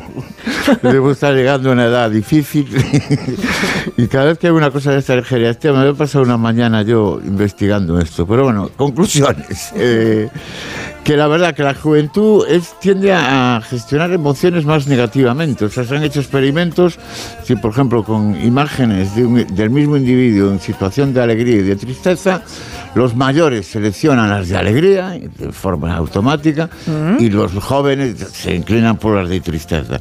Se ha hecho lo mismo con imágenes de coches y se recitan las ventajas y los inconvenientes de este modelo de coche. Pues lo mismo, los, los mayores recuerdan las ventajas y los jóvenes solo recuerdan los inconvenientes. tal. Y luego se ha hecho cosas también bueno, más elementales, de poner eh, situaciones de alegría y situaciones de desgracia. O sea, un funeral frente a la celebración de un, cumple- un cumpleaños. Y sin embargo, la reacción de los viejos es, se va a las celebraciones positivas y los jóvenes pues se van a lo del funeral, se, se sienten más eh, eh, atraídos por eso. Parece ser que eso tiene una explicación y es que la amígdala cerebral, esto lo gestiona una, una parte del cerebro que es la amígdala, eh, con el paso del tiempo no se deteriora, e incluso se adapta, se adapta más a las situaciones. Por eso yo creo que, que los mayores andan o andamos a veces de chulito decimos que, la que tenemos más experiencia. Bueno, tampoco hay que pasarse, ¿no? Porque al final, como todos estos estudios, nos acaban comparando con los monos. Parece que los monos también, eh, los monos también, los, los monos, eh, excepto el chimpancé, los monos se les deteriora a todos la, la amígdala esta de la, de la edad y se vuelven muy negativos. Menos los puñeteros chimpancés que aparecen siempre, que son los más parecidos a, a nosotros. Y también los, los, los perros, ¿no? Pues está, Bueno, bien, yo- que, yo se- está bien que lo hayas contado porque así como mínimo eh, la gente ya sabe que no, que mm, piense lo que piense y esté como esté.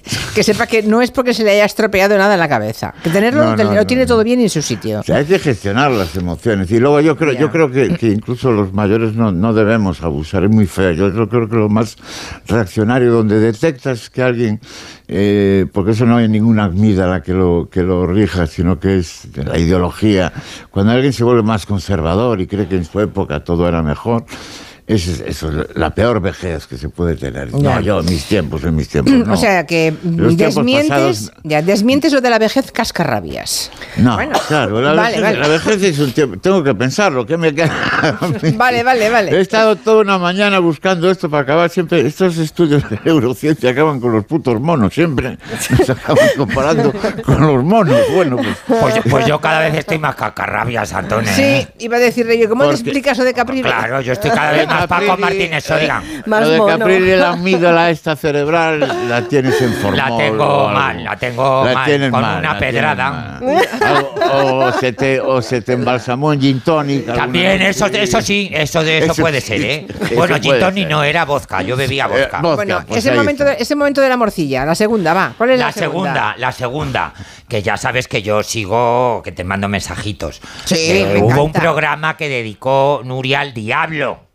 Bueno, el otro día que El hablábamos de los día. 50 años del exorcista Bueno, pues y eso. pusimos algunos ensayos, canciones o películas que tenían como al demonio, al diablo como protagonista. Bueno, pues aquí hay un personajazo que Nuria además ha entrevistado, que es el mayor experto en exorcismo de España, que ¿Quién se llama José Antonio Fortea, que tiene mi edad y publica todos sus libros en ¿Cómo la que tiene editorial tu edad? Secotia. Pues tiene mi edad. Pues yo pensaba que era muy mayor cuando yo Pues no, pues mira, años. es un año más joven que yo. Yo soy Vale. del 67 y él es del 68. Y entonces se lo dices para que cuando vuelva a hablar del demonio le que tenga mucho cuidado con esos temas, Julia, eh, por Ah, favor. ah, Por vale. favor. Sí, Ah. Y él y, y José Además eres Antonio- supersticioso, Caprillo. las tienes Eso no es superstición. No, eso no es superstición. Soy Somos personas fuerte. espirituales, por favor. Y Oh. él, él, su tesis doctoral fue la siguiente. El exorcismo en la época actual. Vale. vale, vale. Pues vale. hemos perdido. Nuria, tú le entrevistaste. Sí. Defiéndeme. Que sí, No. que sí, que sí, hace un tiempo. Sí, pero el otro día yo no le, di- le, le dimos el tono un poco más eh, literario, más sobre ¿Pero ensayos. qué pasa? Que no se puede hablar del demonio en plan de broma, ¿no? ¿Deduzco? Sí, yo hablé un poco, bueno, con el tono un poco irónico. digo ellos, Y, porque sí, sí, luego Caprile me dijo, mucho cuidado. Ojo, cuidado con esto". esas cosas. Sí. Y yo, Bueno, el Papa, el Papa este que ha derogado, el infierno o el demonio, ha dicho algo así, ¿no? Que No, no, no, existía el infierno o el demonio. El algo demonio, eso, el- el- No, el demonio infierno, el infierno. El El infierno, el demonio no se puede derogar. Me, claro. me temo que hay un demonio, sí, sí. Bueno, a ver, Noelia, cuéntanos, que últimamente siempre nos traes historias de personas que, que guardan secretos, ¿no? Sí. Primero fue Reality Winner, luego Nadia Comaneci, y ahora hoy nos viene a hablar, Noelia, de la desconocida del Sena, de- del río Sena, ¿no? Sí, correcto, el mismo Eh, río. El río de París. Bueno, Sí, ¿qué, sí. qué- qué desconocida es esa? Pues mira, yo he estado en París hace unos días y como casi todo el mundo que visita la ciudad, es verdad que era quizá menos, pero hace unas décadas era así, eh, me he tropezado con la desconocida del Sena, eh, también conocida como Annie, que es la Annie de la canción de Michael Jackson, es la Annie a la que él le preguntaba en Smooth Criminal si se encontraba bien. Annie, are you okay? A ver, are you walking? A ver, no entiendo. ¿Qué Walking en tiene? No, A ver, un Annie, momento. are you okay? Perdona, Are you okay? lo que ha sido toda la vida, Any Watch Walking. Annie, what you walking? Pues yo creía que sí. Ani, estás, ¿are you walking? ¿Estás ah, caminando? Annie, are you okay?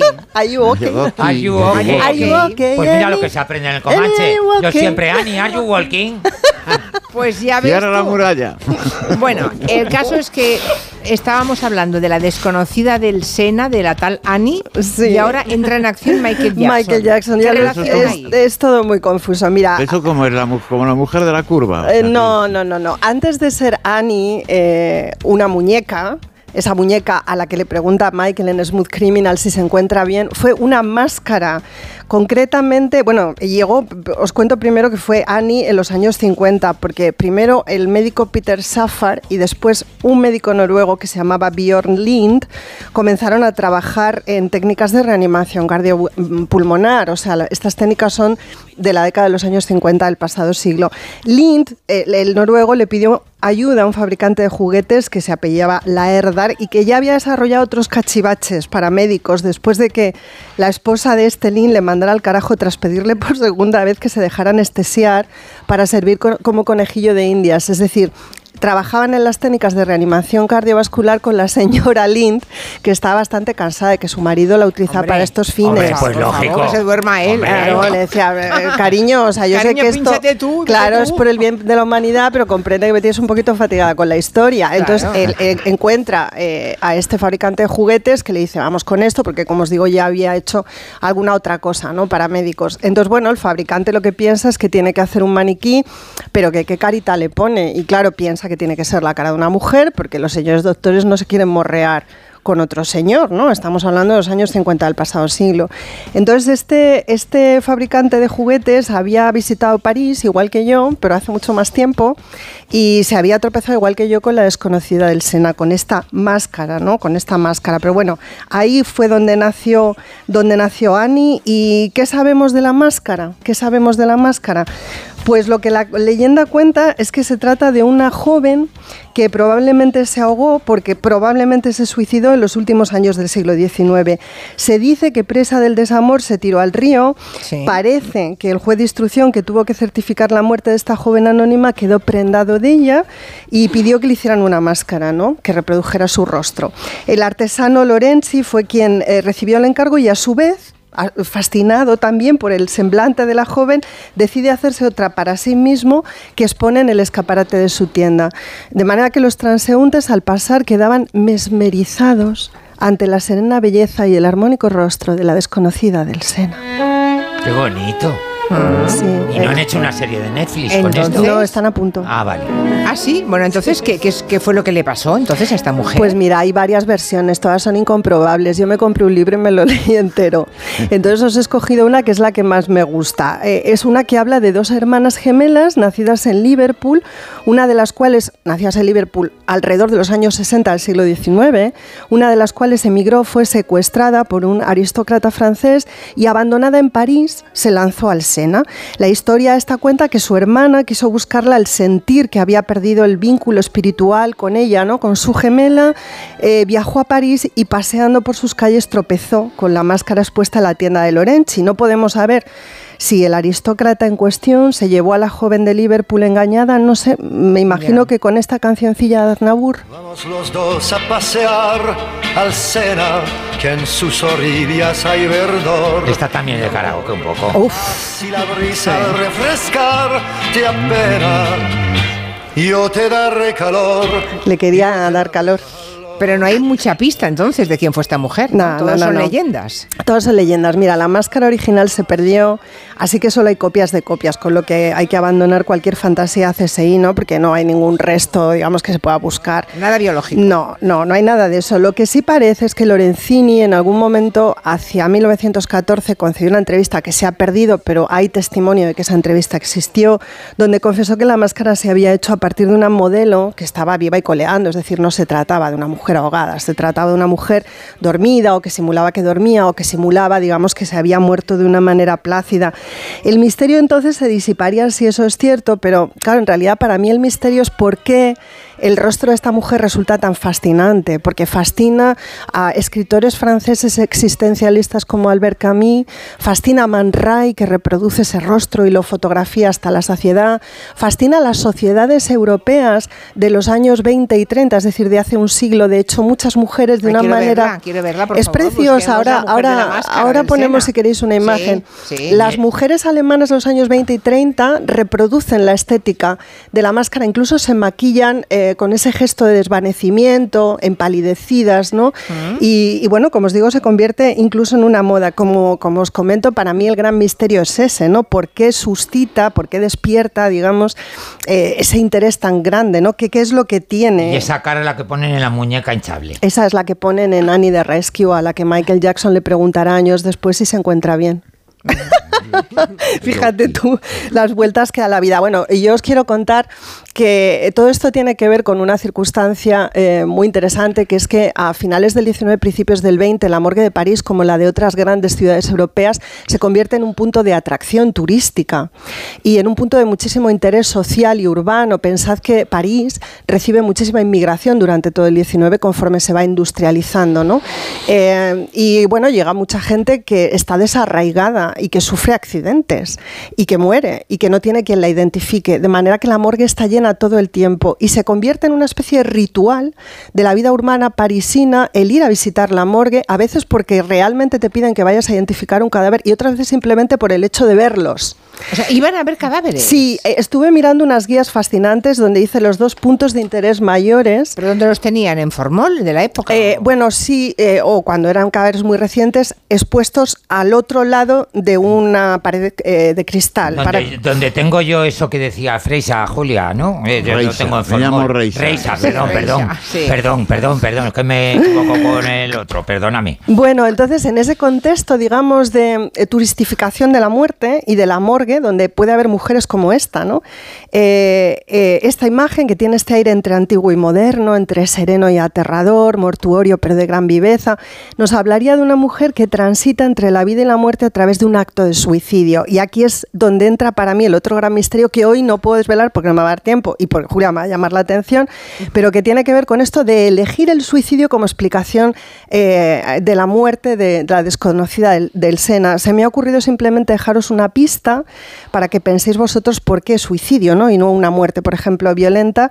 Y bueno, pues os, os he traído esta canción para que penséis a qué lugares nos puede llevar. A ver.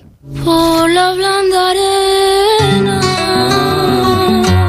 que lame el mar, su pequeña huella no vuelve más. Y un sendero sobre Entonces, que nos lo cuentes la semana que viene, entonces. Bueno, o cuando se pueda, vi- vivamos, vivamos con el misterio. Ya. a Rosalía. Es, es, Alfo- es Alfonsina y el mar, es un cover de Rosalía precioso. Eh, bueno, que eh, tiene que ver con esto, ¿no? De qué encontramos en el suicidio de una mujer que nos resulta tan atractivo, tan misterioso, Pues tan amor, interesante. el amor, el mm, amor. Eh, el, el amor no satisfecho y la presión de ese amor. Bueno, hay, hay La cosas, belleza. hay cosas que eh, es la belleza. Creo que es la belleza. Ya. Antón, ahí has estado Que muy rápido. Que, que te, que te suicidas por la belleza. No, en, el- en la muerte por suicidio de una mujer eh, encontramos un, una un tipo de belleza mm, que no nos repugna, sino que nos genera un interés y una cosa bastante mm, inquietante. Hombre, Marilyn Monroe, no, a mí no me produce. ¿Cuántas veces hemos visto reproducir el suicidio de Virginia Woolf? La idea Sí, misma de es una mujer sumergiéndose en un río con el vestido lleno de piedras. Sí, eso la última las bueno, horas. esto es romantizar ¿no? un, un acontecimiento. Esa carta de despedida me la sé yo de memoria. Claro, ¿ves? Bueno. Ay, los secretos. Ya estamos en el secreto, ¿eh? De la desconocida Sí. del Sena. Estamos Pues nada, en La secreto. carta Leonard, la ¿eh? yo me sé de desconocida memoria Sena. la carta Leonard. la a ver si tenemos algún hermana, no. oyente, a ver si tenemos algún francés que nos cuente. Sería maravilloso. Si alguno de sus mayores le habló alguna vez de esta desconocida del Sena, que yo la verdad es que desconocía por completo. A la No la desconocida. señora, sino toda la historia. No, tenía ni la más remota idea. En Anastasia empiezan así, que ya está a punto de suicidarse en el También. Sena. Vamos a ir, vamos a ir recordando historias de mujeres que se suicidan están a punto Sena, de hacerlo. Bueno, lo de los ríos nos encanta. Es un tropo cultural en Occidente. Bueno, hacemos una pausa y a la vuelta hablamos de mm, el montón de propuestas musicales que está en la cartelera en Madrid ahora mismo. Que Lorenzo Caprile nos quiere hacer un resumen de lo mejor. En Onda Cero, Julia en la Onda, con Julia Otero. ¿Cómo es que vuelves a irte de vacaciones? ¿Y dónde vas? Roma, Estambul, Santorini. ¿Pero te ha tocado la lotería? ¿Qué va? Me voy de crucero con Costa y con todo incluido. Con Costa vuelven las vacaciones. Reserva tu crucero desde 699 euros por persona. Infórmate en tu agencia de viajes o en costacruceros.es. Costa. Oye, Alberto, ¿tú tienes alarma? Sí, la de Securitas Direct. ¿Y qué tal? Es que estamos pensando en ponernos una. En mi bloque la está poniendo todo el mundo. Y me preocupa que si vuelven a robar, entren en mi casa. Ni te lo pienses. Por lo que cuesta, merece la pena vivir tranquilo. Protege tu hogar frente a robos y ocupaciones con la alarma de Securitas Direct. Llama ahora al 900-272-272.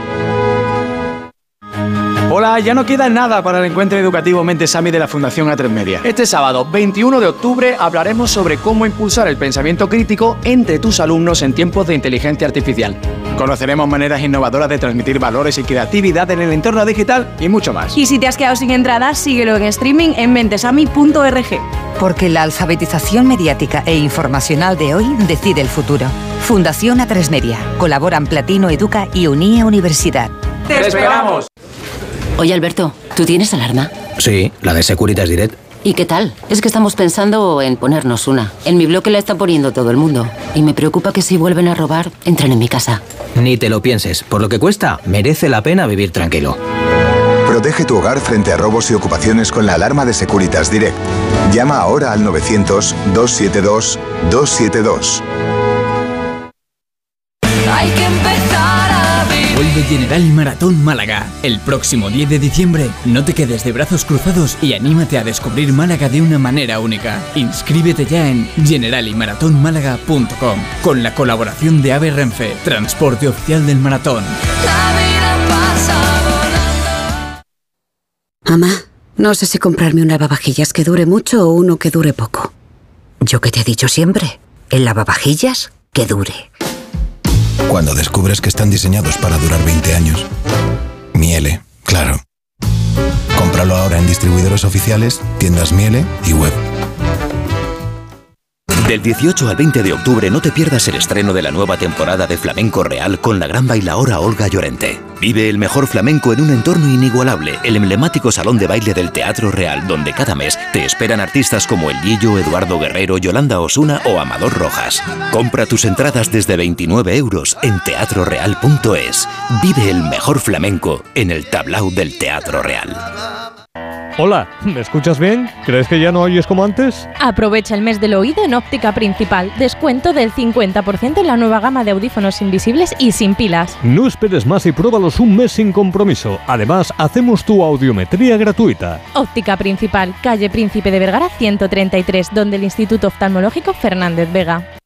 Bricolaje Moraleja, la mayor exposición de elementos de baño en Madrid que puedas imaginar. En stock más de 40 medidas diferentes de platos de ducha. Brico oferta. Plato de ducha de carga mineral completo blanco 1,20 por 70 por solo 90 euros. Todo esto y mucho más siempre en stock solo en Bricolaje Moraleja. En Getafe, calle Galileo Galilei 14. bricomoraleja.com. Si tiene joyas de firma o artículos de oro y plata, llame al 91 534 6706 o vaya a la Plaza San Juan de la Cruz 9. Si tiene joyas de firma o artículos de oro y plata, llame al 91 534 6706 o vaya a la Plaza San Juan de la Cruz 9. Le pagarán el mejor precio al momento. Y también bolsos de Vuitton, Chanel y Hermès. Restaurante Asfontes, auténticos productos gallegos, carnes, pescados, mariscos, caldo gallego, empanada, lacón y una amplia carta de vinos. Salones ideales para celebraciones y también terraza, con el excelente trato de siempre. Asfontes, en General Laci 10, cerca de Atocha. Y ahora también en la calle Áncora 32, asfontes.com.es. Onda Agraria. Agricultura, pesca, ganadería, mercados. Aquí empezamos Onda Agraria, una hora recorriendo con todos vosotros el campo español. Resolver consultas, dudas de ámbito legal o ámbito administrativo que nos envían los oyentes. Cuéntenos un poquito esa aceituna, cómo se traduce luego en el aceite, qué tipo de aceite nos da. La voz del campo. Para los amantes de la cerveza, la posibilidad de que no haya lúpulo, pues hace que se nos pongan los pelos de punta. Cuéntanos, como ya saben nuestros oyentes, la climatología es una de las grandes. Onda Agraria. Pablo Rodríguez Pinilla y Soledad de Juan. Sábados y domingos a las 6 de la mañana. Y siempre que quieras, en la web y en la app de Onda Cero. Te mereces esta radio. Onda Cero, tu radio.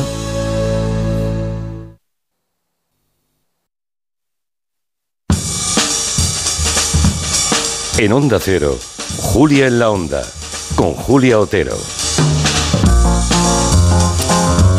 Pues nada, aquí seguimos en el territorio Comanche con Noelia, con Caprile, eh, con Antón, con Nuria. Lorenzo, háblanos de Madrid, va, para los oyentes que se vayan este fin de semana o A los Madrid, próximos. pero mira, te meto. Es que tenéis un montón de musicales, un Te montón de- meto de, antes de- obras. dos morcillas en una. A ver. ¿Por qué estoy aquí dos horas? Pues, pues estoy aquí dos horas porque ya no vuelvo al Comanche hasta enero, Julia. ¿Por qué? sí, porque el lunes empiezo a grabar Maestros de la Costura 6. Y ¿El ya- 6 ya? Caray. El 6. O sea que te perdemos hasta enero. Hombre, Hasta pero enero. algún viernes te podrás distraer Pues por sí, aquí. yo ojalá, yo rezo, yo he ido hoy al Jesús, esto que ya es sabes como que el- yo los viernes voy a mi Jesús de Medinaceli y he pedido que todo salga muy bien en esta sexta temporada Sí. y que me dejen algún viernes libre. Hombre, por favor, A ver claro. si Tú silba, cuando te dejen un viernes libre, tú Hombre, silba. claro. Es como el Fast and Furious, el número 6 Pues ya, el número eso, 7, o sea, pues tienes una eso. saga Pero aquí ¿por qué- de... Y entonces- Lorenzo, ¿por qué sales tan elegante, maestro Porque me ponen un estilista que me viste muy bien si yo he hecho un ¿Y tú, brinco tú crees que eso te refleja a ti? No, refleja el personaje, Sí, claro. Antón. Yo ahí El soy la voz. del programa, imagino. Soy la voz de la experiencia. tú eres un golfo. Yo soy, golfo. sí, es verdad, es verdad, es cierto. Es, Es la voz de la experiencia, la golfería. El otro día dieron por la tele otra vez El Diablo Viste de, de de Prada. Prada y es buenísima. esa que es película. buenísima. Y además es que cuando veo esa película siempre pienso que el figurinista la persona encargada de ese vestuario debió disfrutar. Era, no me acuerdo pero, el nombre. pero para tener que confesarse, ¿eh? Eh, ella, ¡Qué eh, maravilla! No me acuerdo el nombre, fue la que se llevó el Oscar ese año Sí. al vestuario y fue una de las pioneras, es que no me acuerdo el nombre. Ella venía de hacer sexo en Nueva York, Julia, por eso la es de la misma, Es del la Diablo misma. Vista de Prada. Es Ah. la misma. Pero Y- qué maravilla. De- hablado de ella Hablamos poco. de ella y fue una de las pioneras en moda vintage, como se dice Ah, ahora, en moda en segunda mano. Eh, que tenía un pedazo de tienda impresionante en el Nueva York de los años 80 Ah, y por eso mm, mucho de la ropa que saca Meryl Streep, sobre todo la famosa escena del azul cerú- cerúleo, que es una chaqueta como con unos bordados metálicos en cadena y tal, que si no recuerdo mal es de uno de los grandes, grandes maestros de la moda americana, Geoffrey Bean, el maestro de Albert Elbaz. Esa chaqueta es una chaqueta vintage. Geoffrey Bean, que se lo Patricia cargó- Field se Patricia llama. Field. Bueno, muy Sí. bien, Julia, gracias, que me tengo que tomar eso que toma Antonio Resines para la memoria. No, no, yo he googleado. Y que a Geoffrey Bean se lo cargó el todopoderoso John Fairchild, dueño del todopoderosísimo, po- todopoderosísimo Women's Wear Daily, que era la. Biblia de la moda, la Biblia de la séptima avenida. Pero vamos, que hay, que hay películas que para un figurinista eh, son, un- son una joya, son una pera, un dulce. o sea, son Bueno, maravillosas. ahora nos llega- Es un... Nos llega otra joya para un figurinista, que ahí otra vez me falla la memoria, que es la figurinista de cabecera de siempre de Ridley Scott, que yo estoy deseando ver, que es el Napoleón. de- Sí, no sé cómo será, yo también estoy muy intrigada. ganas, Mm. ganas. Con, ¿cómo se llama él? Phoenix. eh, Eh, Joaquín, sí. Joaquín Phoenix. Joaquín Phoenix, eso Sí. es. Que- sí, pero en su momento me acuerdo cuando Sofía Coppola, eh, estábamos en Francia y yo sigo ahí, eh, cuando Sofía Coppola estrenó María Antonieta, fue, fue un impacto en toda la moda. ¿eh? Sí, en el hombre, estilo, en los colores. por supuesto. eh, muchísimas cosas. ¿eh? Y el, el regreso al, al- al siglo XVIII, los colores. Sí, los colores. Cupcakes, Sí, ¿te sí, acuerdas? exacto, el cupcake. exacto, sí. es que Marcó estilo aquella película de Hombre, pero estamos. a- Julia, estamos María hablando. Antonieta tiene, tiene un secreto que es, si os fijáis, el pueblo no sale. O sea, que están todo el rato dentro de Versalles. Sí. Solo hay Es- lo que abren- hacían, Claro, es lo que pero hacían hasta que lo sal- Abren- hasta que lo Hasta sacaron. que sacaron. que abren una Sí. ventana, abren una ventana y se oye a las masas gritando. Claro, Por lo tanto, es otra vez un espacio de. Pero es que María Antonieta para- al pueblo no lo vio, se lo reinventó. Se hizo hacer un pueblecito de juguete ahí en el Petit Trianon y se vestía ella de, Que de pidan pastora. pan, que coman Tremendo, Claro. sí, sí. Pero, pero es que ahí hablamos de, de una diosa del vestuario mundial, que es Milena Canonero, que tiene ya, ese creo que fue su cuarto Oscar al, al vestuario. ¿Tuvo un Oscar en la película? Hombre, María Antonieta, sí. hombre.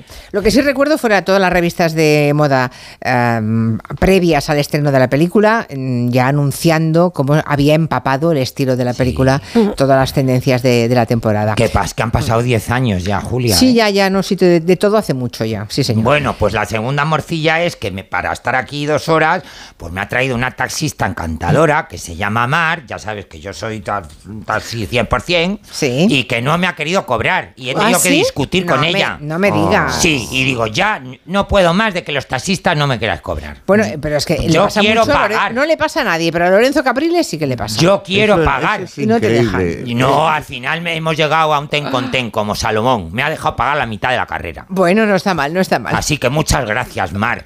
Ha sido encantadora. Bueno, vamos a los vamos a- al tema de, De los la- musicales bueno, o, de, o de los estrenos. De los no estrenos, música, los sí. que yo he visto, ojo, Sí. eh, que hay A ahora ver. una cartelera espectacular. Mira, ya está sonando. Ya está sonando. Sí. Pues ahí es donde me pasó lo de la influencer. El fantasma de la ópera. ópera.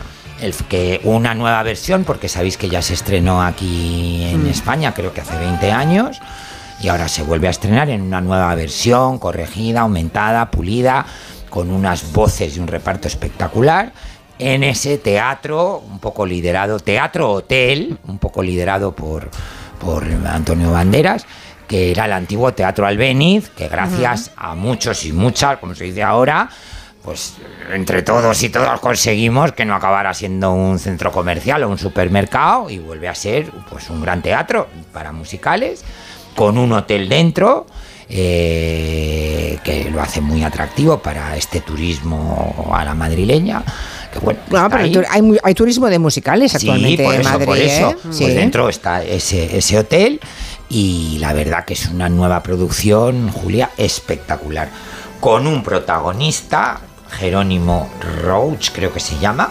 eh, que hace un papelón. Y el día del estreno estaba Andrew Lloyd Webber, que, que me, me vais a disculpar, eh, que, mm, me han dicho que no es gay, pero, que parece una señora. Es Sir, pero vamos, yo lo hubiera llamado Lady, porque es como una señora. Pero, pero estuvo fenomenal y luego lo que más me gustó fue hasta que salió Antonio Banderas, que desde aquí chapó, porque todo lo que está haciendo por su ciudad natal y por Madrid y devolviendo a la sociedad lo que la sociedad le ha dado, que es lo que tenemos que hacer todos a- en nuestra pequeña escala. Y guapísimo, con un smoking impecable. Y para ese Julia sí que no ha pasado el tiempo, ¿eh? porque está en el congel. Ese sí que está en fórmula. Ya. El Vale. segundo eh, superestreno. El Caballero de Olmedo. Hombre. Una especie de ópera, es ópera, mm, pero lo, lo han estrenado en el Teatro de la Zarzuela, muy fiel a la obra de Lope de Vega, Pero con un libreto musical. con ¿no? la música de Ujú. Arturo Díez eh, Boscovich y dirección del gran Luis Pascual, con escenografía de Daniel Bianco, que ha sido el, el director del Teatro de la Zarzuela. No sé si sigue en funciones o lo va a dejar pronto, desgraciadamente, porque ha hecho una gran labor.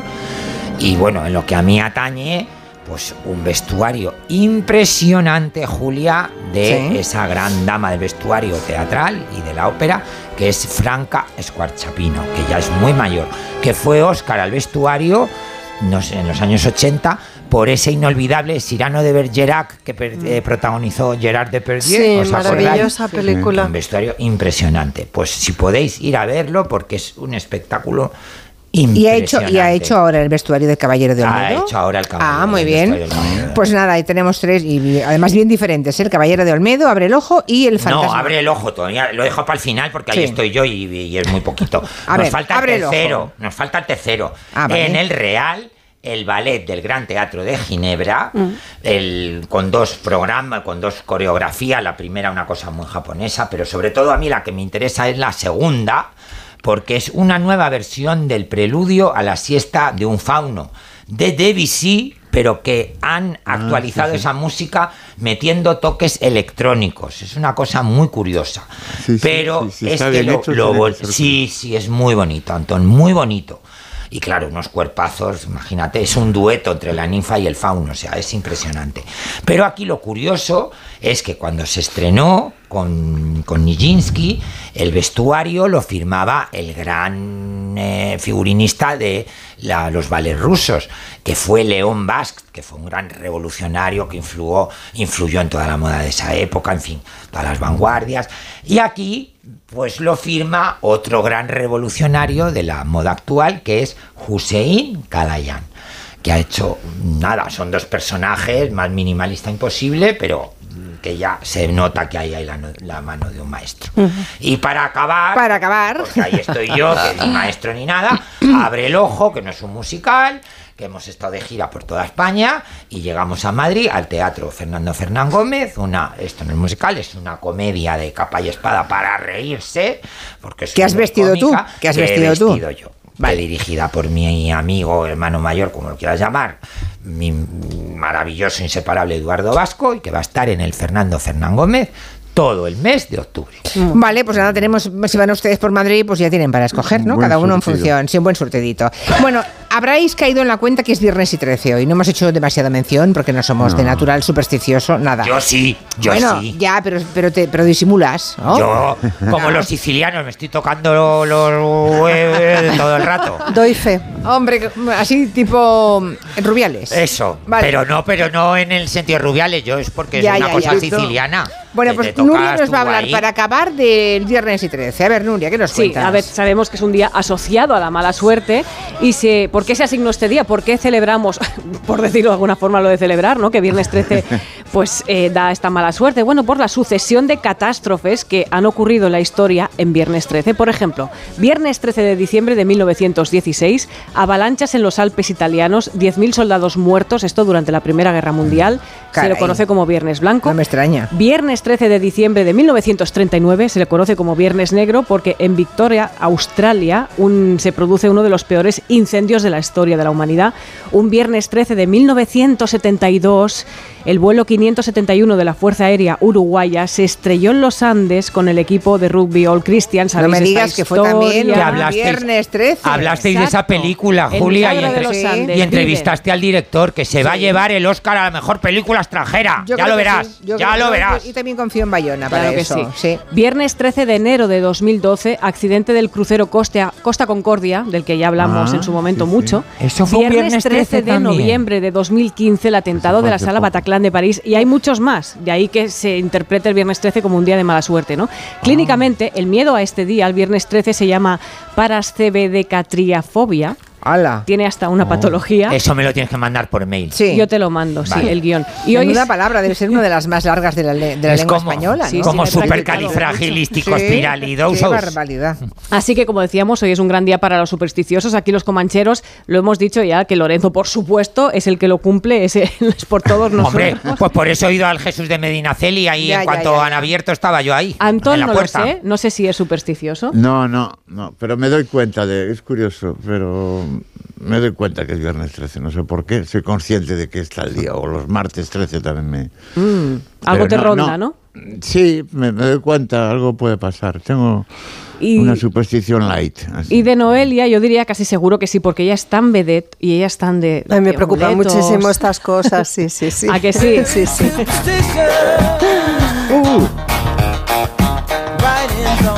Así que repasamos un poquito esas supersticiones de oficios, ¿no? Las actrices, por ejemplo, interpretan que los claveles dan mala suerte. Ay, sí, alguna vez, a mí me gustan los claveles, una vez, no, no sé, los tenía y no sé quién llegó a casa y dijo, oh, claveles, qué mal rollo. Pero esto es porque en el siglo XIX contrataban a los artistas por temporada. Entonces, si seguían en esa función, le regalaban rosas, pero si recibían claveles, Es era el indicativo de que no continuabas en ese trabajo. Lo sabía. Vale, mira, El con lo bonitos que son los Sí, claveles. Color amarillo, Sí. un color maldito en el teatro. Y ahora aquí Capri Molière, dirá, sí, yo Claro, maldito, porque por claro, claro". Molière. Por Molière, pues sí, porque estrenó el enfermo imaginario, Y se murió. de amarillo y en plena representación se Se empieza el hombre a encontrar mal, horas después muere y de ahí viene el malfario. Yo tengo una anécdota de una superstición de las modistas, ¿eh? ¿Cuál? ¿Cuál es? El color verde. ¿Así por? Porque con los tintes artificiales o sintéticos del siglo XIX se utilizaba una cosa que no se tenía que utilizar para conseguir el tinte verde.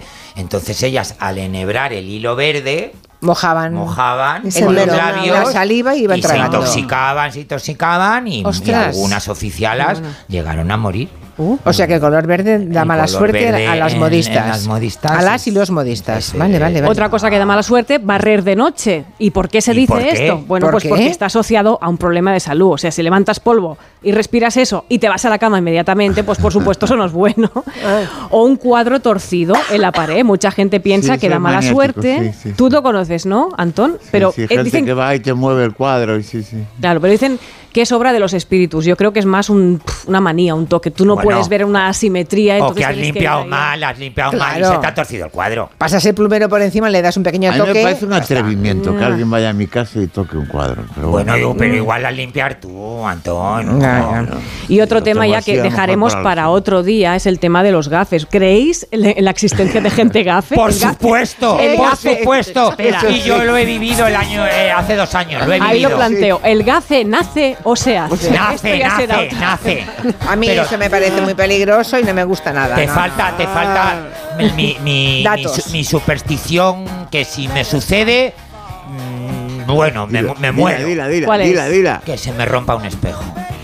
Ah, sí, bueno, pero esta es tan ser. obvia que no Son he querido siete años tampoco. solo, ¿eh? de mala suerte. Lo de romper un espejo. Luego recuperas. Sí, yo sobre todo porque me da miedo cortarme, o sea, ya no es por las supersticiones, que si te va encima el, el espejo, el Ya, ya, cristal... ya, Hay que envolverlo y tirarlo en agua corriente. Tienes Sí, que ir a un río o tienes algo. que ir a un río, sí. Al río donde hay que suicidarse cuando eres la- Claro, vas con la las piedras. Cuando eres Ani. ¿Dónde Vas va con la las piedras, con el espejo, ¿Dónde fue lleva- la ya llevas todo, ya que vas al río comprendes. Este me has recuerda, hay una broma que alguien me envió una vez hace mucho tiempo, que era ah, algo roto. Eh, se rompe un vaso, un año de mala suerte. ah, mm, y así iba subiendo en grado de mala suerte, ¿no? Y entonces el espejo, siete años de mala suerte. Entonces, bueno, iba increciendo, ¿no? Era un año, cinco años, eh, siete años, y luego hay la carcajada de uno mirando un preservativo roto. Porque eso, eso es vitalicio, ¿comprendes? Con lo cual minimizaba muchísimo la mala suerte que puede representar. Bueno, era una broma que circuló por las redes hace algún tiempo. Ya veo, veo que a, a Noelia le ha hecho mucha gracia. Sí, bueno, Es como un chiste, es como un chiste de, de los indios. sí, sí, sí, ay, ay. ¿Sabes el chiste de goma rota, no?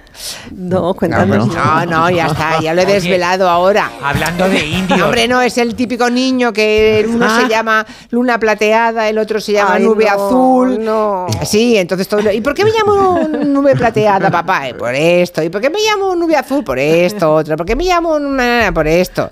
Entonces el, el niño dice, mm, ¿yo por qué me llamo Romagota? No, ¿no? Goma rota. Goma rota. Y Ah. entonces papá le dice, cállate.